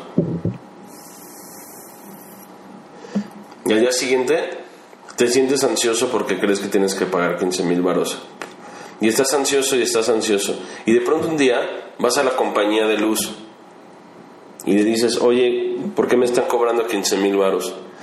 Ah, es que el edificio debía una lana, o es que hubo una mala conexión, o es que hubo un error, y no sé qué pedo, pero ya, entonces luego llegas con el administrador, el administrador del edificio y le dices, oye, a ver cómo está este pedo, y no sé qué, y entonces al empezar a recabar la información, hay un punto en donde ya entiendes.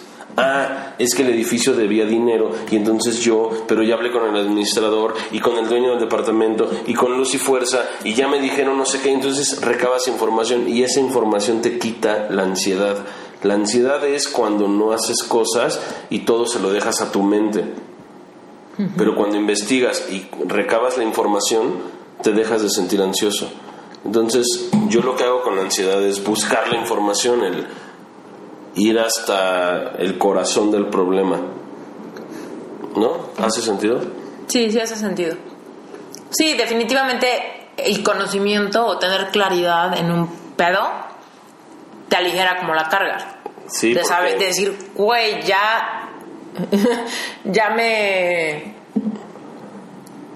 no sé, ya me fregué con esta, con este problema, no necesariamente. Simplemente hay que como investigarle un poquito, mantener la calma y eventualmente sale la solución o el porqué y En mi libro puse, tienes que transformar el miedo en acción. Cuando sientes miedo, es una alarma de que algo no estás haciendo bien. Y entonces te tienes que poner a chambear. En lugar de paralizarte, güey. En lugar de deprimirte, en lugar de no hacer nada.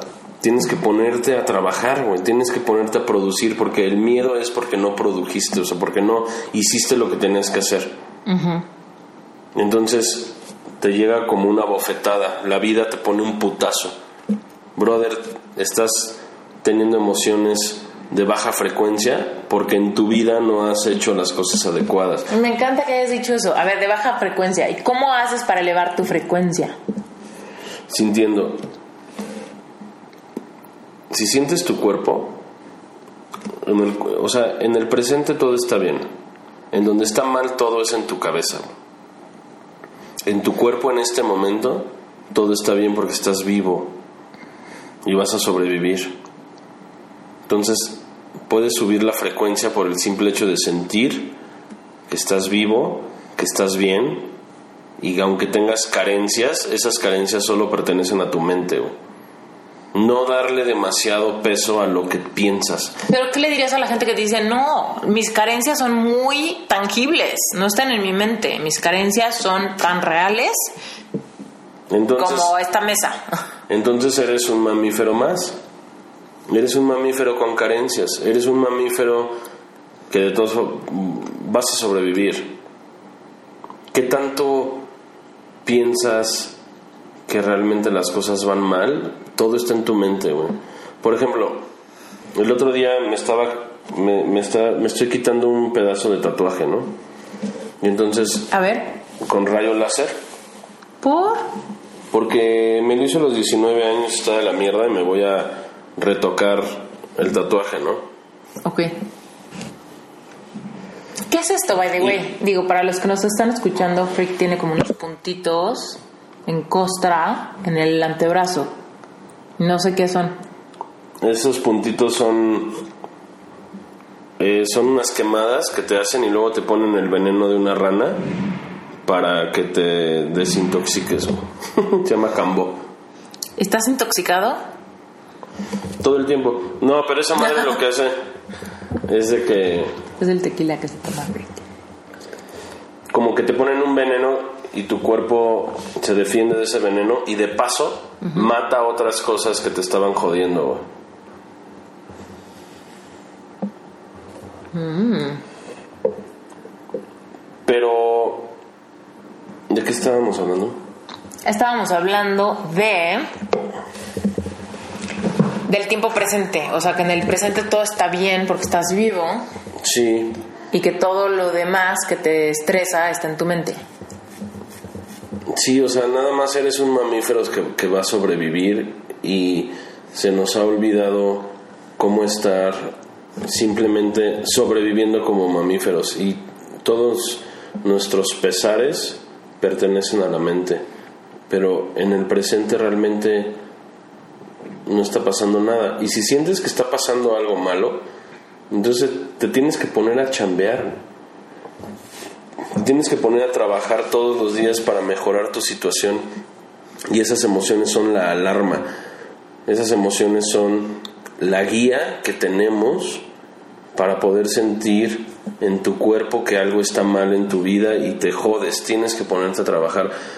Nadie nadie ha podido vivir sin hacer nada, o sea, tienes que hacer algo todos los días, o sea, hacer la comida o pagar la luz o arreglar la ventana y todo el tiempo tenemos que trabajar, nada más que nos estresamos porque queremos no trabajar. Vivimos en una era en donde supuestamente todo ya está solucionado y no.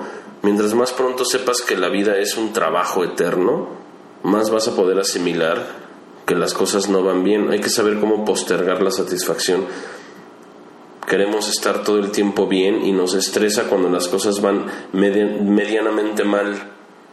Yo creo que son señales de que te tienes que poner a chambear y mejorar tu situación. ¿Hay gente que tiene carencias reales? Sí.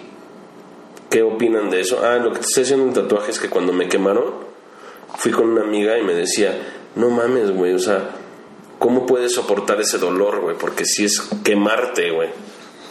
Y le digo, mira, el dolor existe, pero otra cosa muy diferente es lo que yo opine del dolor, güey. El do- sí, hay un, hay un quote que dice como el dolor existe, pero el sufrimiento es opcional. Sí. Entonces todos vamos a sentir dolor todo el tiempo. ¿Te quieres volver loco por que estás sintiendo dolor? Allá tú.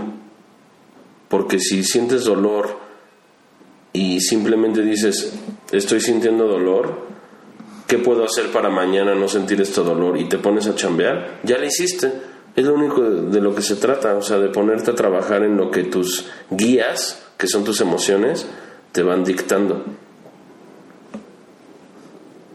Oye, ¿y en qué momento, o sea, cómo le explicarías a alguien el proceso de empezar a interpretar tus emociones? Porque hay mucha gente, freak, que muchas veces no sabe cómo interpretar lo que está sintiendo. O sea, esta, esta frustración, este aburrimiento por la vida, esta desilusión por estar trabajando en alguna industria, esta, esta cosa que pasa cuando lo que tenías planeado no está saliendo. O sea, ¿qué le dices a estas personas que no saben cómo interpretar cómo se sienten? y que lo que sienten simplemente le dan el nombre de depresión, desilusión, frustración. ¿Cómo darle la vuelta a la tortilla y empezar a usarlo como combustible para ponerte a chambear, para ponerte a darle la vuelta, para ponerte a creativo, para ponerte a chambear, porque lo que tus emociones te dicen es que hay algo que no está, no está bien, que tienes que, o sea, es un foco rojo, ¿no? Que tu cuerpo te dice, güey, no es por aquí, redirecciona tu vida. Ah, sí, o sea, yo creo que el paso número uno es el poder saber que lo que, que lo que estás sintiendo es una guía, que lo que estás sintiendo es un aviso. Pero, ok, ya, sentí mi aviso. Me siento muy frustrado, no estoy contento, no estoy, no estoy viviendo de mi vocación, tengo mucho más que dar, pero no sé ni por dónde empezar. Y ok, ya me sentí triste, ya me sentí frustrado, ya lo identifiqué como un foco rojo. Y luego, ¿qué hago? Yo creo que cada quien sabe lo que tiene que hacer en el fondo, pero se hacen pendejos. Todos saben lo que tienen que hacer, porque somos seres sabios en el fondo y nada más que estamos muy en la superficialidad de nuestro ser y queremos las cosas fácil. Hay un cuento que dice que hay un güey que llega y que hay un maestro que sabe mucho y entonces él va caminando a donde está el maestro y tiene que subir una montaña tiene, se tarda tres días en llegar y la chingada y ya por fin llega con el sabio de barba blanca, ¿no? Y le dice, oiga, qué bueno que ya llegué y le quiero pedir una opinión, necesito un consejo de usted que es muy sabio. Es que en mi vida tengo una disyuntiva, tengo que decidir, tengo dos opciones en mi vida y tengo que decidir. Y entonces le quiero contar y el otro güey, el sabio le dice, ya tengo la solución pero ¿cómo? Si ni siquiera te he dicho cuáles son mis dos opciones. Y el sabio le dice, ya tengo la solución. De tus dos opciones, tienes que escoger la más difícil. Punto. Cuando tengas una disyuntiva y no sabes si hacer A o B, tienes que ir por la más difícil, porque la más difícil es la chida. Si lo quieres fácil, te la vas a pelar. Tienes que estar dispuesto a que la vida es supervivencia. Antes amanecías y, tenía, y, decías, ay, qué hambre tengo, vendría bien un desayuno, ¿no? Y, Tendría bien unos taquitos de pancita, ¿no? Tendrías que ir a matar tu desayuno antes. No, qué Y entonces ahora despiertas y no tienes que ir a matar tu desayuno. Ahora despiertas y bajas y abres el refri. Y si no hay nada en el refri, buscas una maruchan y si no, una lata de atún. Y si no, llegas con el vecino y le lavas el coche, te da 40 pesos y con esos 40 pesos te compras una comida corrida y te echas cada taco con tres tortillas y quedas satisfecho por todo el día. Así que por lavar un coche, ya sobreviviste un día más. Entonces no tienes miedo, lo que tienes es flojera de lavar coches. Porque de todas formas vas a sobrevivir. Bueno, entonces me acabas de abrir el panorama al tema como del orgullo. Porque mucha gente dice, güey, yo tengo un trabajo de oficina donde la paso no mal. No voy a decir bien, pero voy a decir, la paso no mal. Tú me estás diciendo que me anime a ponerme en riesgo de que mi solución del hambre sea lavar el coche del vecino. Güey, mejor me quedo donde estoy. Es lo peor que puede pasar. Lo que pasa es que nunca te va a dar nada satisfacción de haberte puesto a prueba a ti mismo. Por ejemplo, antes, en la antigüedad, despertabas y todo el, todo el puto día tenías que estar haciendo algo por tu supervivencia. Tenías que estarte cuidando de los animales, de los bichos, del frío, del hambre, del enemigo, ¿no? El vecino con el garrote. De todo mundo tenías que estarte cuidando y entonces la gente hacía equipo y se cuidaba entre ellos y tenían una tribu en donde la emergencia del día te mantenía en chinga. Y ahora vivimos en una etapa de exceso de accesibilidad en donde ya nos preocupan cosas más sutiles como tu psicología, el cómo viviste tu infancia. Y sufrimos eternamente porque como ya está cubierto el pedo de la comida, ahora ya somos ociosos. Entonces ahora tenemos miedos modernos. ¿Como cuál? Pues como de que si tu café le pusieron leche deslactosada o no, güey. O como si vas a poder ir al cine a ver la nueva película de Pixar o no, güey. Y eso son puras mamadas que un cavernícola se reiría de nuestros sufrimientos. Porque antes todo era difícil y ahora vivimos en un mundo de... Pero, o sea, te entiendo en lo que estás diciendo, pero también entendería el lado opuesto que dice, güey, estamos muy lejos a estar en la era de las cavernas. Entonces... ¿Quién sabe? A mí se me hace que estamos igual. ¿Por qué? Pues porque seguimos con las mismas emergencias, seguimos con las mismas necesidades de comer y la chingada, pero ahora como está cubierta ciertas cosas, nuestra atención y nuestro estrés se van hacia las cosas que realmente no tienen sentido. Es como si de pronto te dicen que tienes una enfermedad terminal, y de pronto dices, no mames, yo ayer me estaba preocupando que mi corbata no combinaba con mi pantalón y hoy estoy preocupado por mi vida, güey. Y solo cuando estás preocupado por tu vida es cuando realmente estás consciente de que estás vivo. Y antes estabas dormido. Entonces yo no tengo tanto pedo de que la gente se meta en problemas para subsistir, siempre y cuando estén siguiendo sus gustos, porque un día vas a tener 85 años y vas a sobrevivir y vas a decir, güey, sobreviví, entonces ¿por qué le hice tanto la mamada? ¿Por qué no me dediqué a lo que realmente me gustaba? No sé, o sea, yo lo tengo muy claro. Sí entiendo por qué la gente teme, sí. Sí entiendo por qué la gente se estresa por su supervivencia y la chingada, sí. Yo creo que no están confiando en su talento, güey. No están confiando en esa fuerza que tenemos de supervivencia. Luego a veces con amigos platico de que, imagínate que hay alguien que se quiere suicidar, güey. Ya estoy hasta la madre de mi vida, me voy a suicidar. Ajá. Y en eso estás así como al borde del metro. Y dices, en el próximo metro que venga me voy a aventar, güey. Y de pronto alguien te da un empujoncito y te te retractas, o sea, te te, te, dan un, un empujoncito hacia la muerte y tu cuerpo reacciona y dice, no, espérate.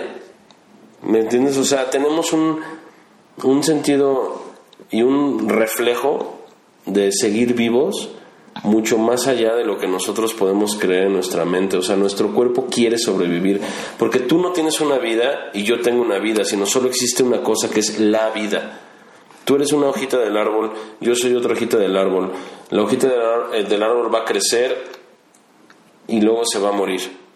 Y tenemos miedo de que eso nos pase porque tenemos esta mente nueva, que es el ego, que es el encéfalo ultradesarrollado, que nos hace querer demasiado nuestra vida. Pero realmente te vas a morir. Entonces, si te vas a morir, ¿por qué cojones no haces algo que valga la pena y que te sientas bien en lugar de estar pensando demasiado en tu seguridad? Porque seguridad es lo que menos va a haber en tu vida. Eh, tenemos que dar por hecho de que te vas a morir. O sea, la vida es demasiado corta. Lo que tienes ahorita es lo que hay y luego mañana en un parpadeo ya te fuiste a la mierda.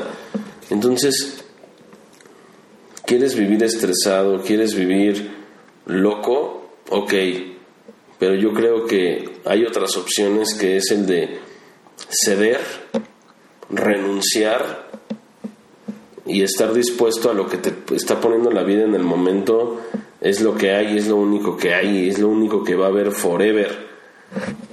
Tienes que dar por hecho de que la vida se te va a acabar y este momento que tienes es lo único que tienes. A la chingada. No sé, a veces lo tengo claro, aunque también entiendo el por qué la gente busca demasiado su seguridad, porque somos mamíferos inteligentes que queremos subsistir y es un reflejo de supervivencia natural.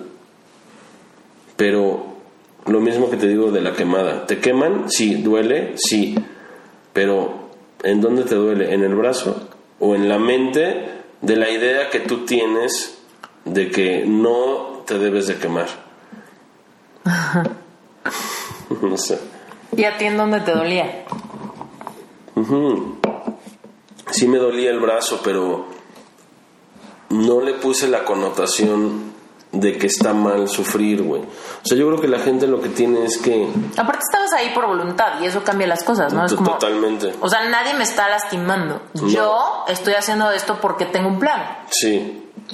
Entonces también, ya sea que tú te lo buscaste, por ejemplo, si de pronto sufres por algo porque te cambiaste de chamba o dejaste tu chamba o estás emprendiendo tu proyecto y de pronto sufres y dices, bueno, estoy sufriendo Ahora, ¿qué connotación le voy a poner a ese sufrimiento?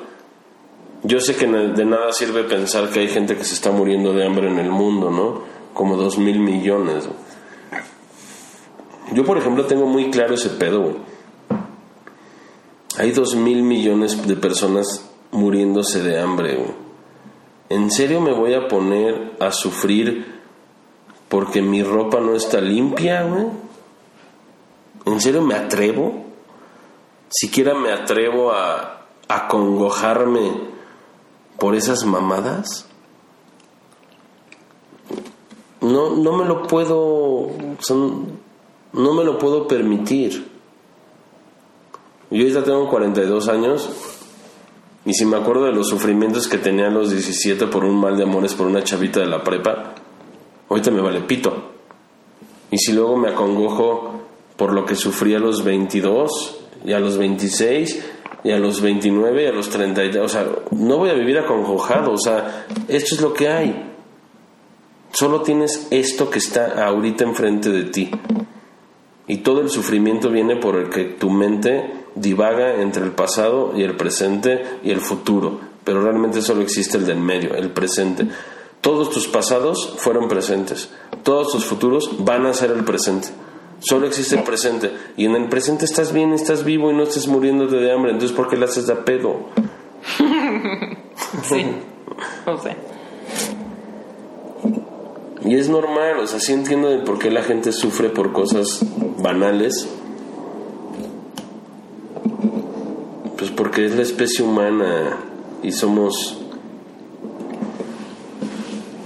Tenemos un ego que es ese sentido de de que somos seres separados de la realidad. Y es una herramienta que utilizó la evolución para que seamos vanidosos, porque eso nos trae más parejas.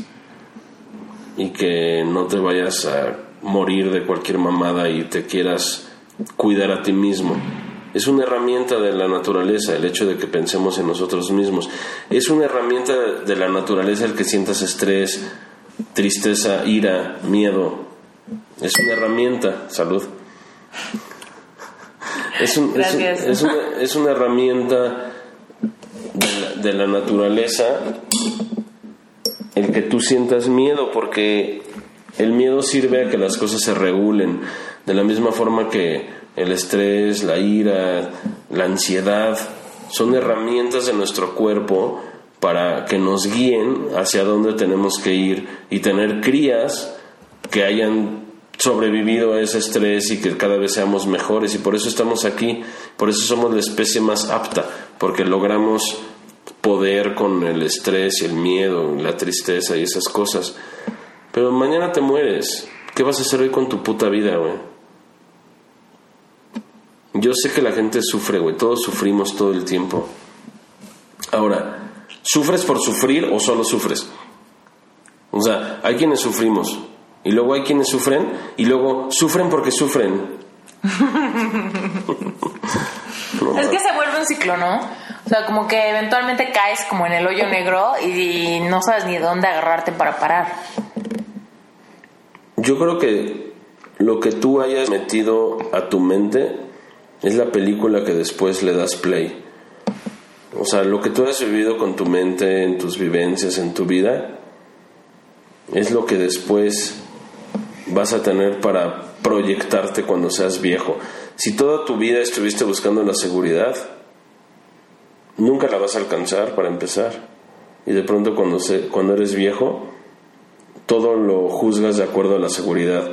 Y yo no creo que valga tanto la pena estar seguro. Yo creo que es mejor estar arriba y abajo tantas veces que ya te valga madres si estás arriba y abajo. Si todo, todo el tiempo quieres estar arriba, cuando estés abajo te vas a decepcionar. Sí. Yo creo que hay que estar abiertos a que arriba, vas a estar arriba y vas a estar abajo. Entonces, mira, a mí me pasó algo muy cagado. Cuando me fui al gabacho, hace un año cacho, me asocié con alguien. ¿Cuánto tiempo estuviste allá? Un año. Y en ese año me asocié con un brother mexicano gringo que tenía una aplicación móvil que yo me asocié con él. Y las cosas iban avanzando de a poquitos. Y él, tiene, él tenía 40 años igual que yo. Y de pronto las cosas no iban bien. Pero había una diferencia muy grande entre él y yo. Ese güey había sido Godínez hasta los 38 y llevaba dos años emprendiendo. Y yo tenía la misma edad que él, pero llevaba 18 años emprendiendo. güey. ¿Quién crees que se estresaba más cuando las cosas no iban bien, güey? Él. O sea, hay algo que yo le llamo el, el músculo emprendedor, Ajá. que es el hecho de que mientras más pronto te pongas en contacto con la supervivencia de realmente querer hacer lo que te apasiona, independientemente de que te vaya bien o mal, y más vas arriba y luego abajo, arriba y abajo, arriba y abajo, hay un punto en donde dices, güey, no me importa si estoy arriba y abajo, porque siempre va a haber arriba y abajo. Entonces, ¿sí me explicó? Sí. O sea, hay un punto en donde ya eres como inmune al fracaso. Hay un momento en donde ya te vale madres si va demasiado bien o demasiado mal, o bien o mal o lo que sea, porque sabes que aunque vayas bien, mira, hay una hay dos conceptos mm, que dicen cuando hay algo que no te gusta se llama aversión. Cuando hay algo que te gusta mucho se llama avidez. Entonces, lo ideal no es sentir demasiada avidez y aversión. Que no te cague tanto lo que te caga y que no te guste demasiado lo que te guste, güey. O sea, no desees tanto lo que quieres y tampoco rechaces tanto lo que no quieres. Y el punto intermedio se llama ecuanimidad, güey.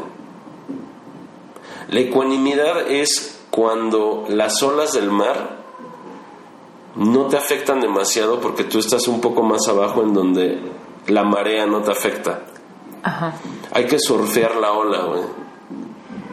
O sea, ni, ni quieras tanto lo que quieres y ni tampoco odies tanto lo que no quieres. Y entonces, ¿dónde queda el tema de lo que te apasiona? O sea, ¿qué tanto lo que te apasiona te gusta demasiado? Está bien, porque yo creo que es lo mismo. O sea, si sientes que algo te apasiona y lo logras hacer, ya chingaste. güey. A ver, tú dinos, ¿a ti qué te apasiona? O sea, ya sabemos de tu proyecto y todo, pero ¿qué te apasiona o cómo lo describes tú? Me apasiona la aventura, güey. O sea, me apasiona. Me apasiona estar en caída libre. Y sentirme cada vez más apto para estar en caída libre. O sea, me apasiona. Qué cagado, nunca lo había pensado, güey. Me apasiona el poder estar a la deriva y que me valga pito que si va bien o mal, güey. ¿Sí me explicó? O sea, me apasiona hacer lo que me gusta independientemente de que si eso tiene una connotación positiva o negativa o que si eso me va a dar éxito o no. O sea, me apasiona aventarme a lo que se me va antojando e inspirar a otros a que hagan lo mismo. Me gusta la idea de poder transmitir algo hacia la gente que que le pueda servir a su vida, güey. Y me gusta ser yo el conejillo de Indias. o sea, me gusta el ponerme a la deriva y mostrarle a alguien que mira cómo no hay pedo. Mira Oye. cómo... Ajá. Y ahorita que estás diciendo eso, justamente me acordaste de un tema del que quería hablar contigo. Hace poco fue el temblor del 19 de septiembre. Y tú diste unas pláticas de buenondismo, Sí. ¿No? ¿Qué pasa en esos momentos? O sea, ¿cuál es tu mensaje en esos momentos donde estamos a la deriva? ¿A la deriva? ¿Qué quiere decir? Pues en, es- en esta metáfora que estabas diciendo, ¿no? Donde, ok, hay pedos, pero de todos modos estamos como en ese pedo y de todos modos hay como una luz al final del túnel. ¿Qué, ¿Cuál es la forma de salir de ese momento de extrema ansiedad, de extremo estrés, ¿no? De este shock de que algo que no te esperabas sucede en tu vida, en la vida de la gente que quieres, en tu cultura, en la atmósfera donde te mueves. Mira, o sea, respecto al temblor y ese pedo, puse un post hace poco que decía, realmente las probabilidades de que te mueras de un temblor están muy cabrón. Son mucho menos que un 1%, güey. Yo no pienso vivir en el miedo de un temblor, güey. No me lo puedo... No, no me puedo permitir sentir miedo de algo que tiene una probabilidad del menos del 1% de que me vaya a morir.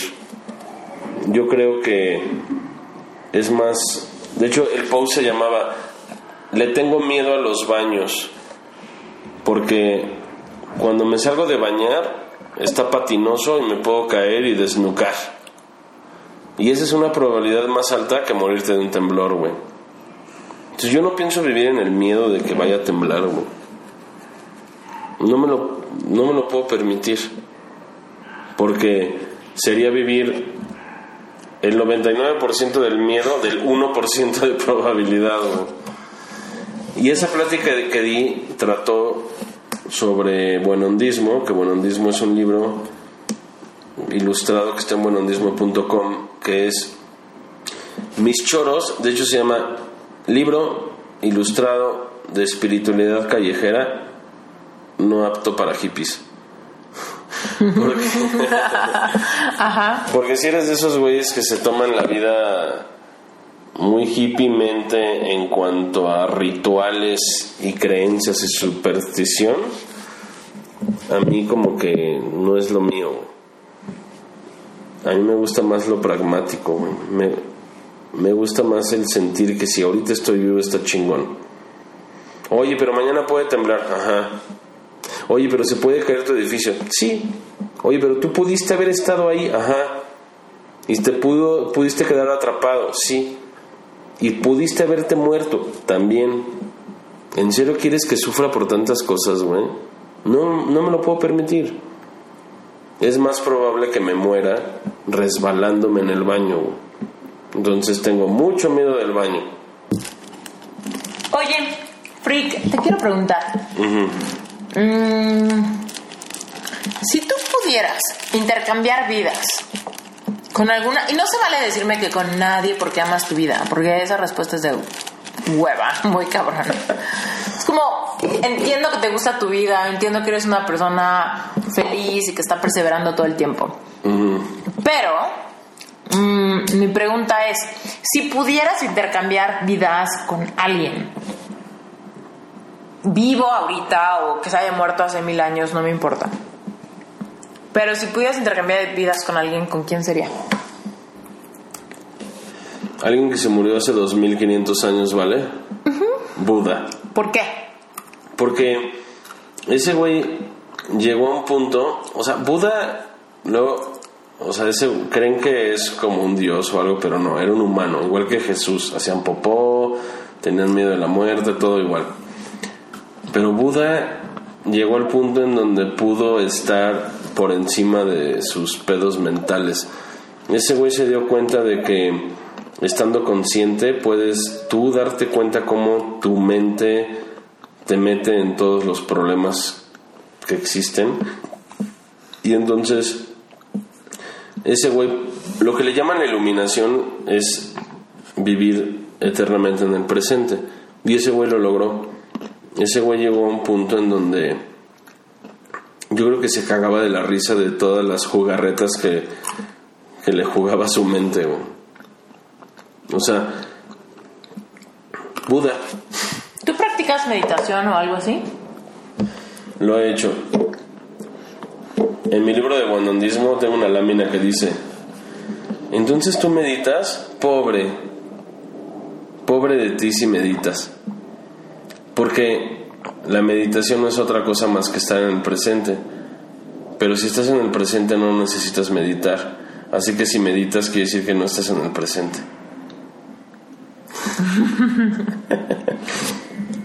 Pero entonces lo has hecho, pero no es una práctica. No, me vale madres. Ok. Oye,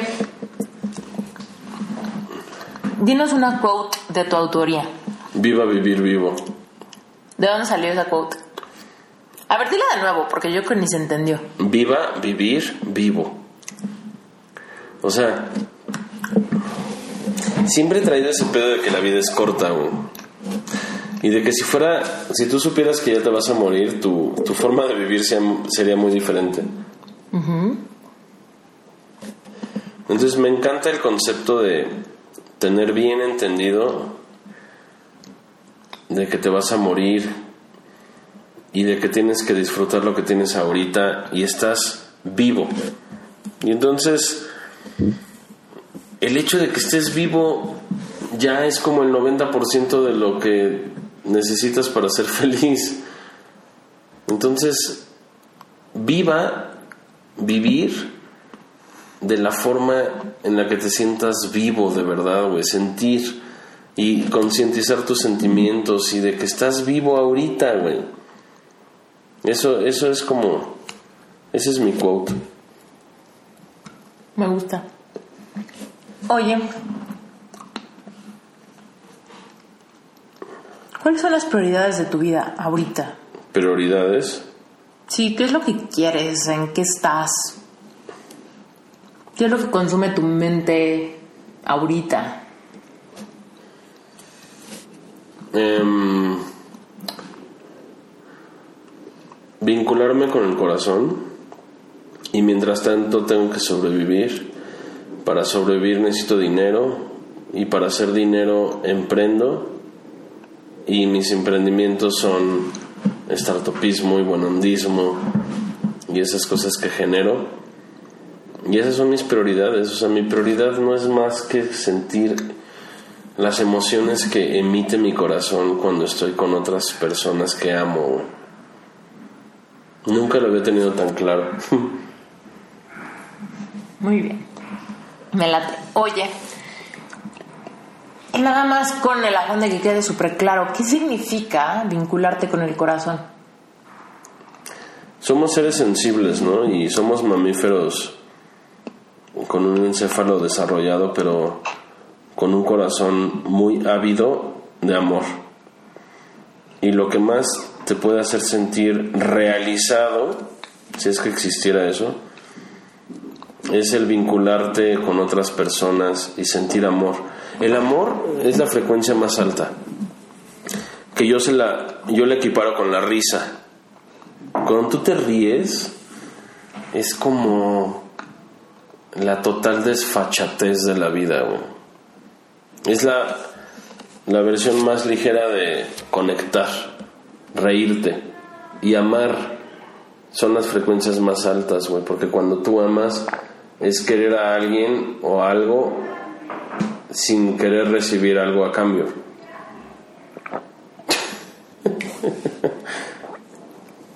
Ajá.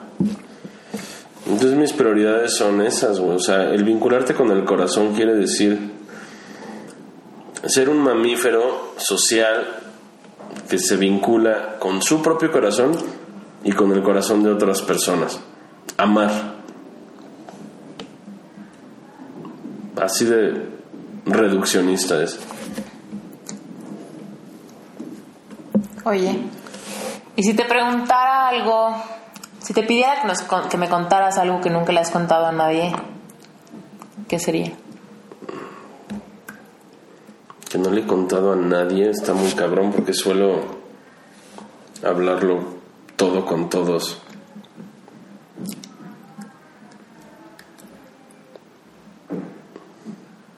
Podría decir que todo el tiempo me estoy cagando de miedo. ¿Te gusta? si nadie lo más lo sabe. Pues sí, por si alguien no lo supiera, todo el tiempo estoy muerto de miedo.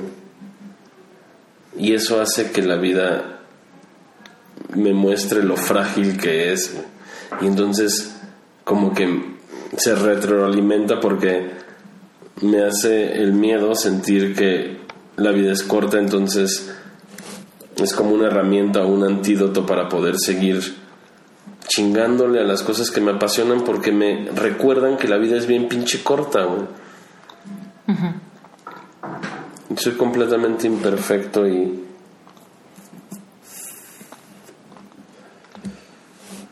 y es hermoso, güey.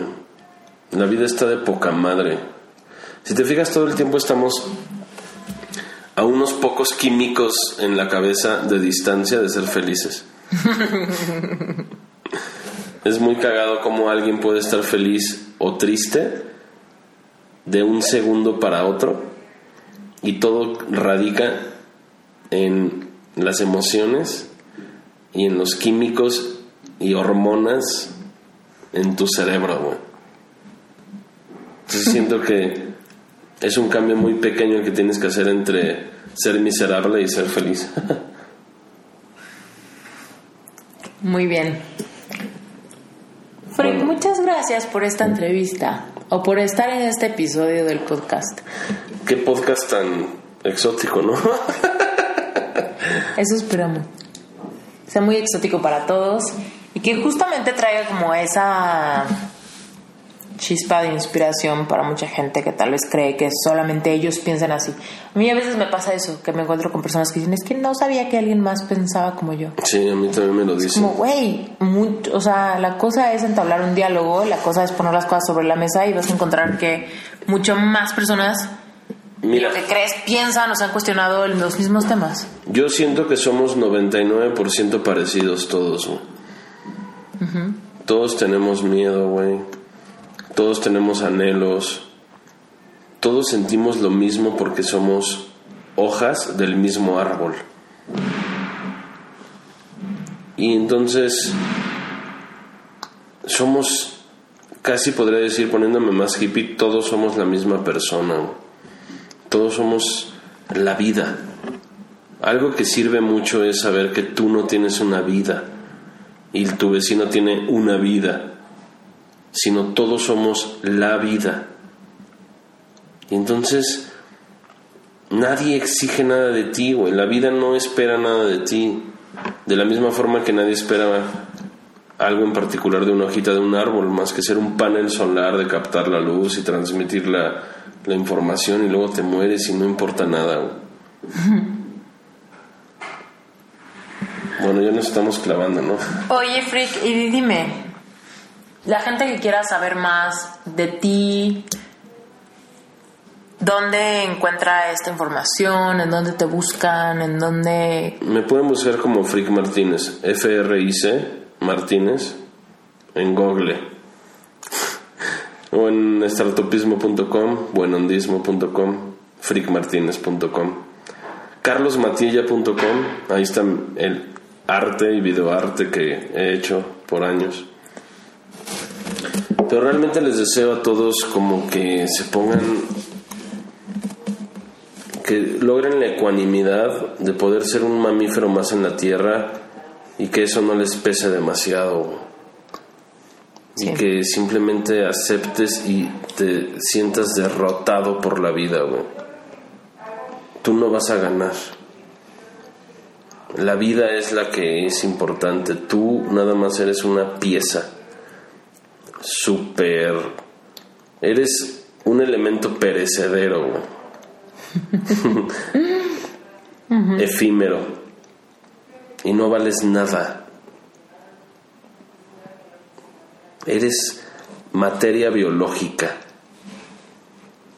Creo que mientras más puedas aceptar que nada más eres la vida, entonces dejas de luchar. Entonces disfrutas. Y qué mejor que puedas disfrutar de hacer lo que te gusta y lo que te apasiona y inspirar a otros Y con eso es como una célula que pasa la información positiva a la siguiente célula y tú te mueres. bueno, saluditos.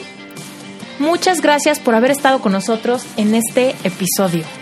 Espero que te haya gustado. Recuerda que cualquier duda, pregunta o comentario lo puedes hacer en iTunes dejándonos un review.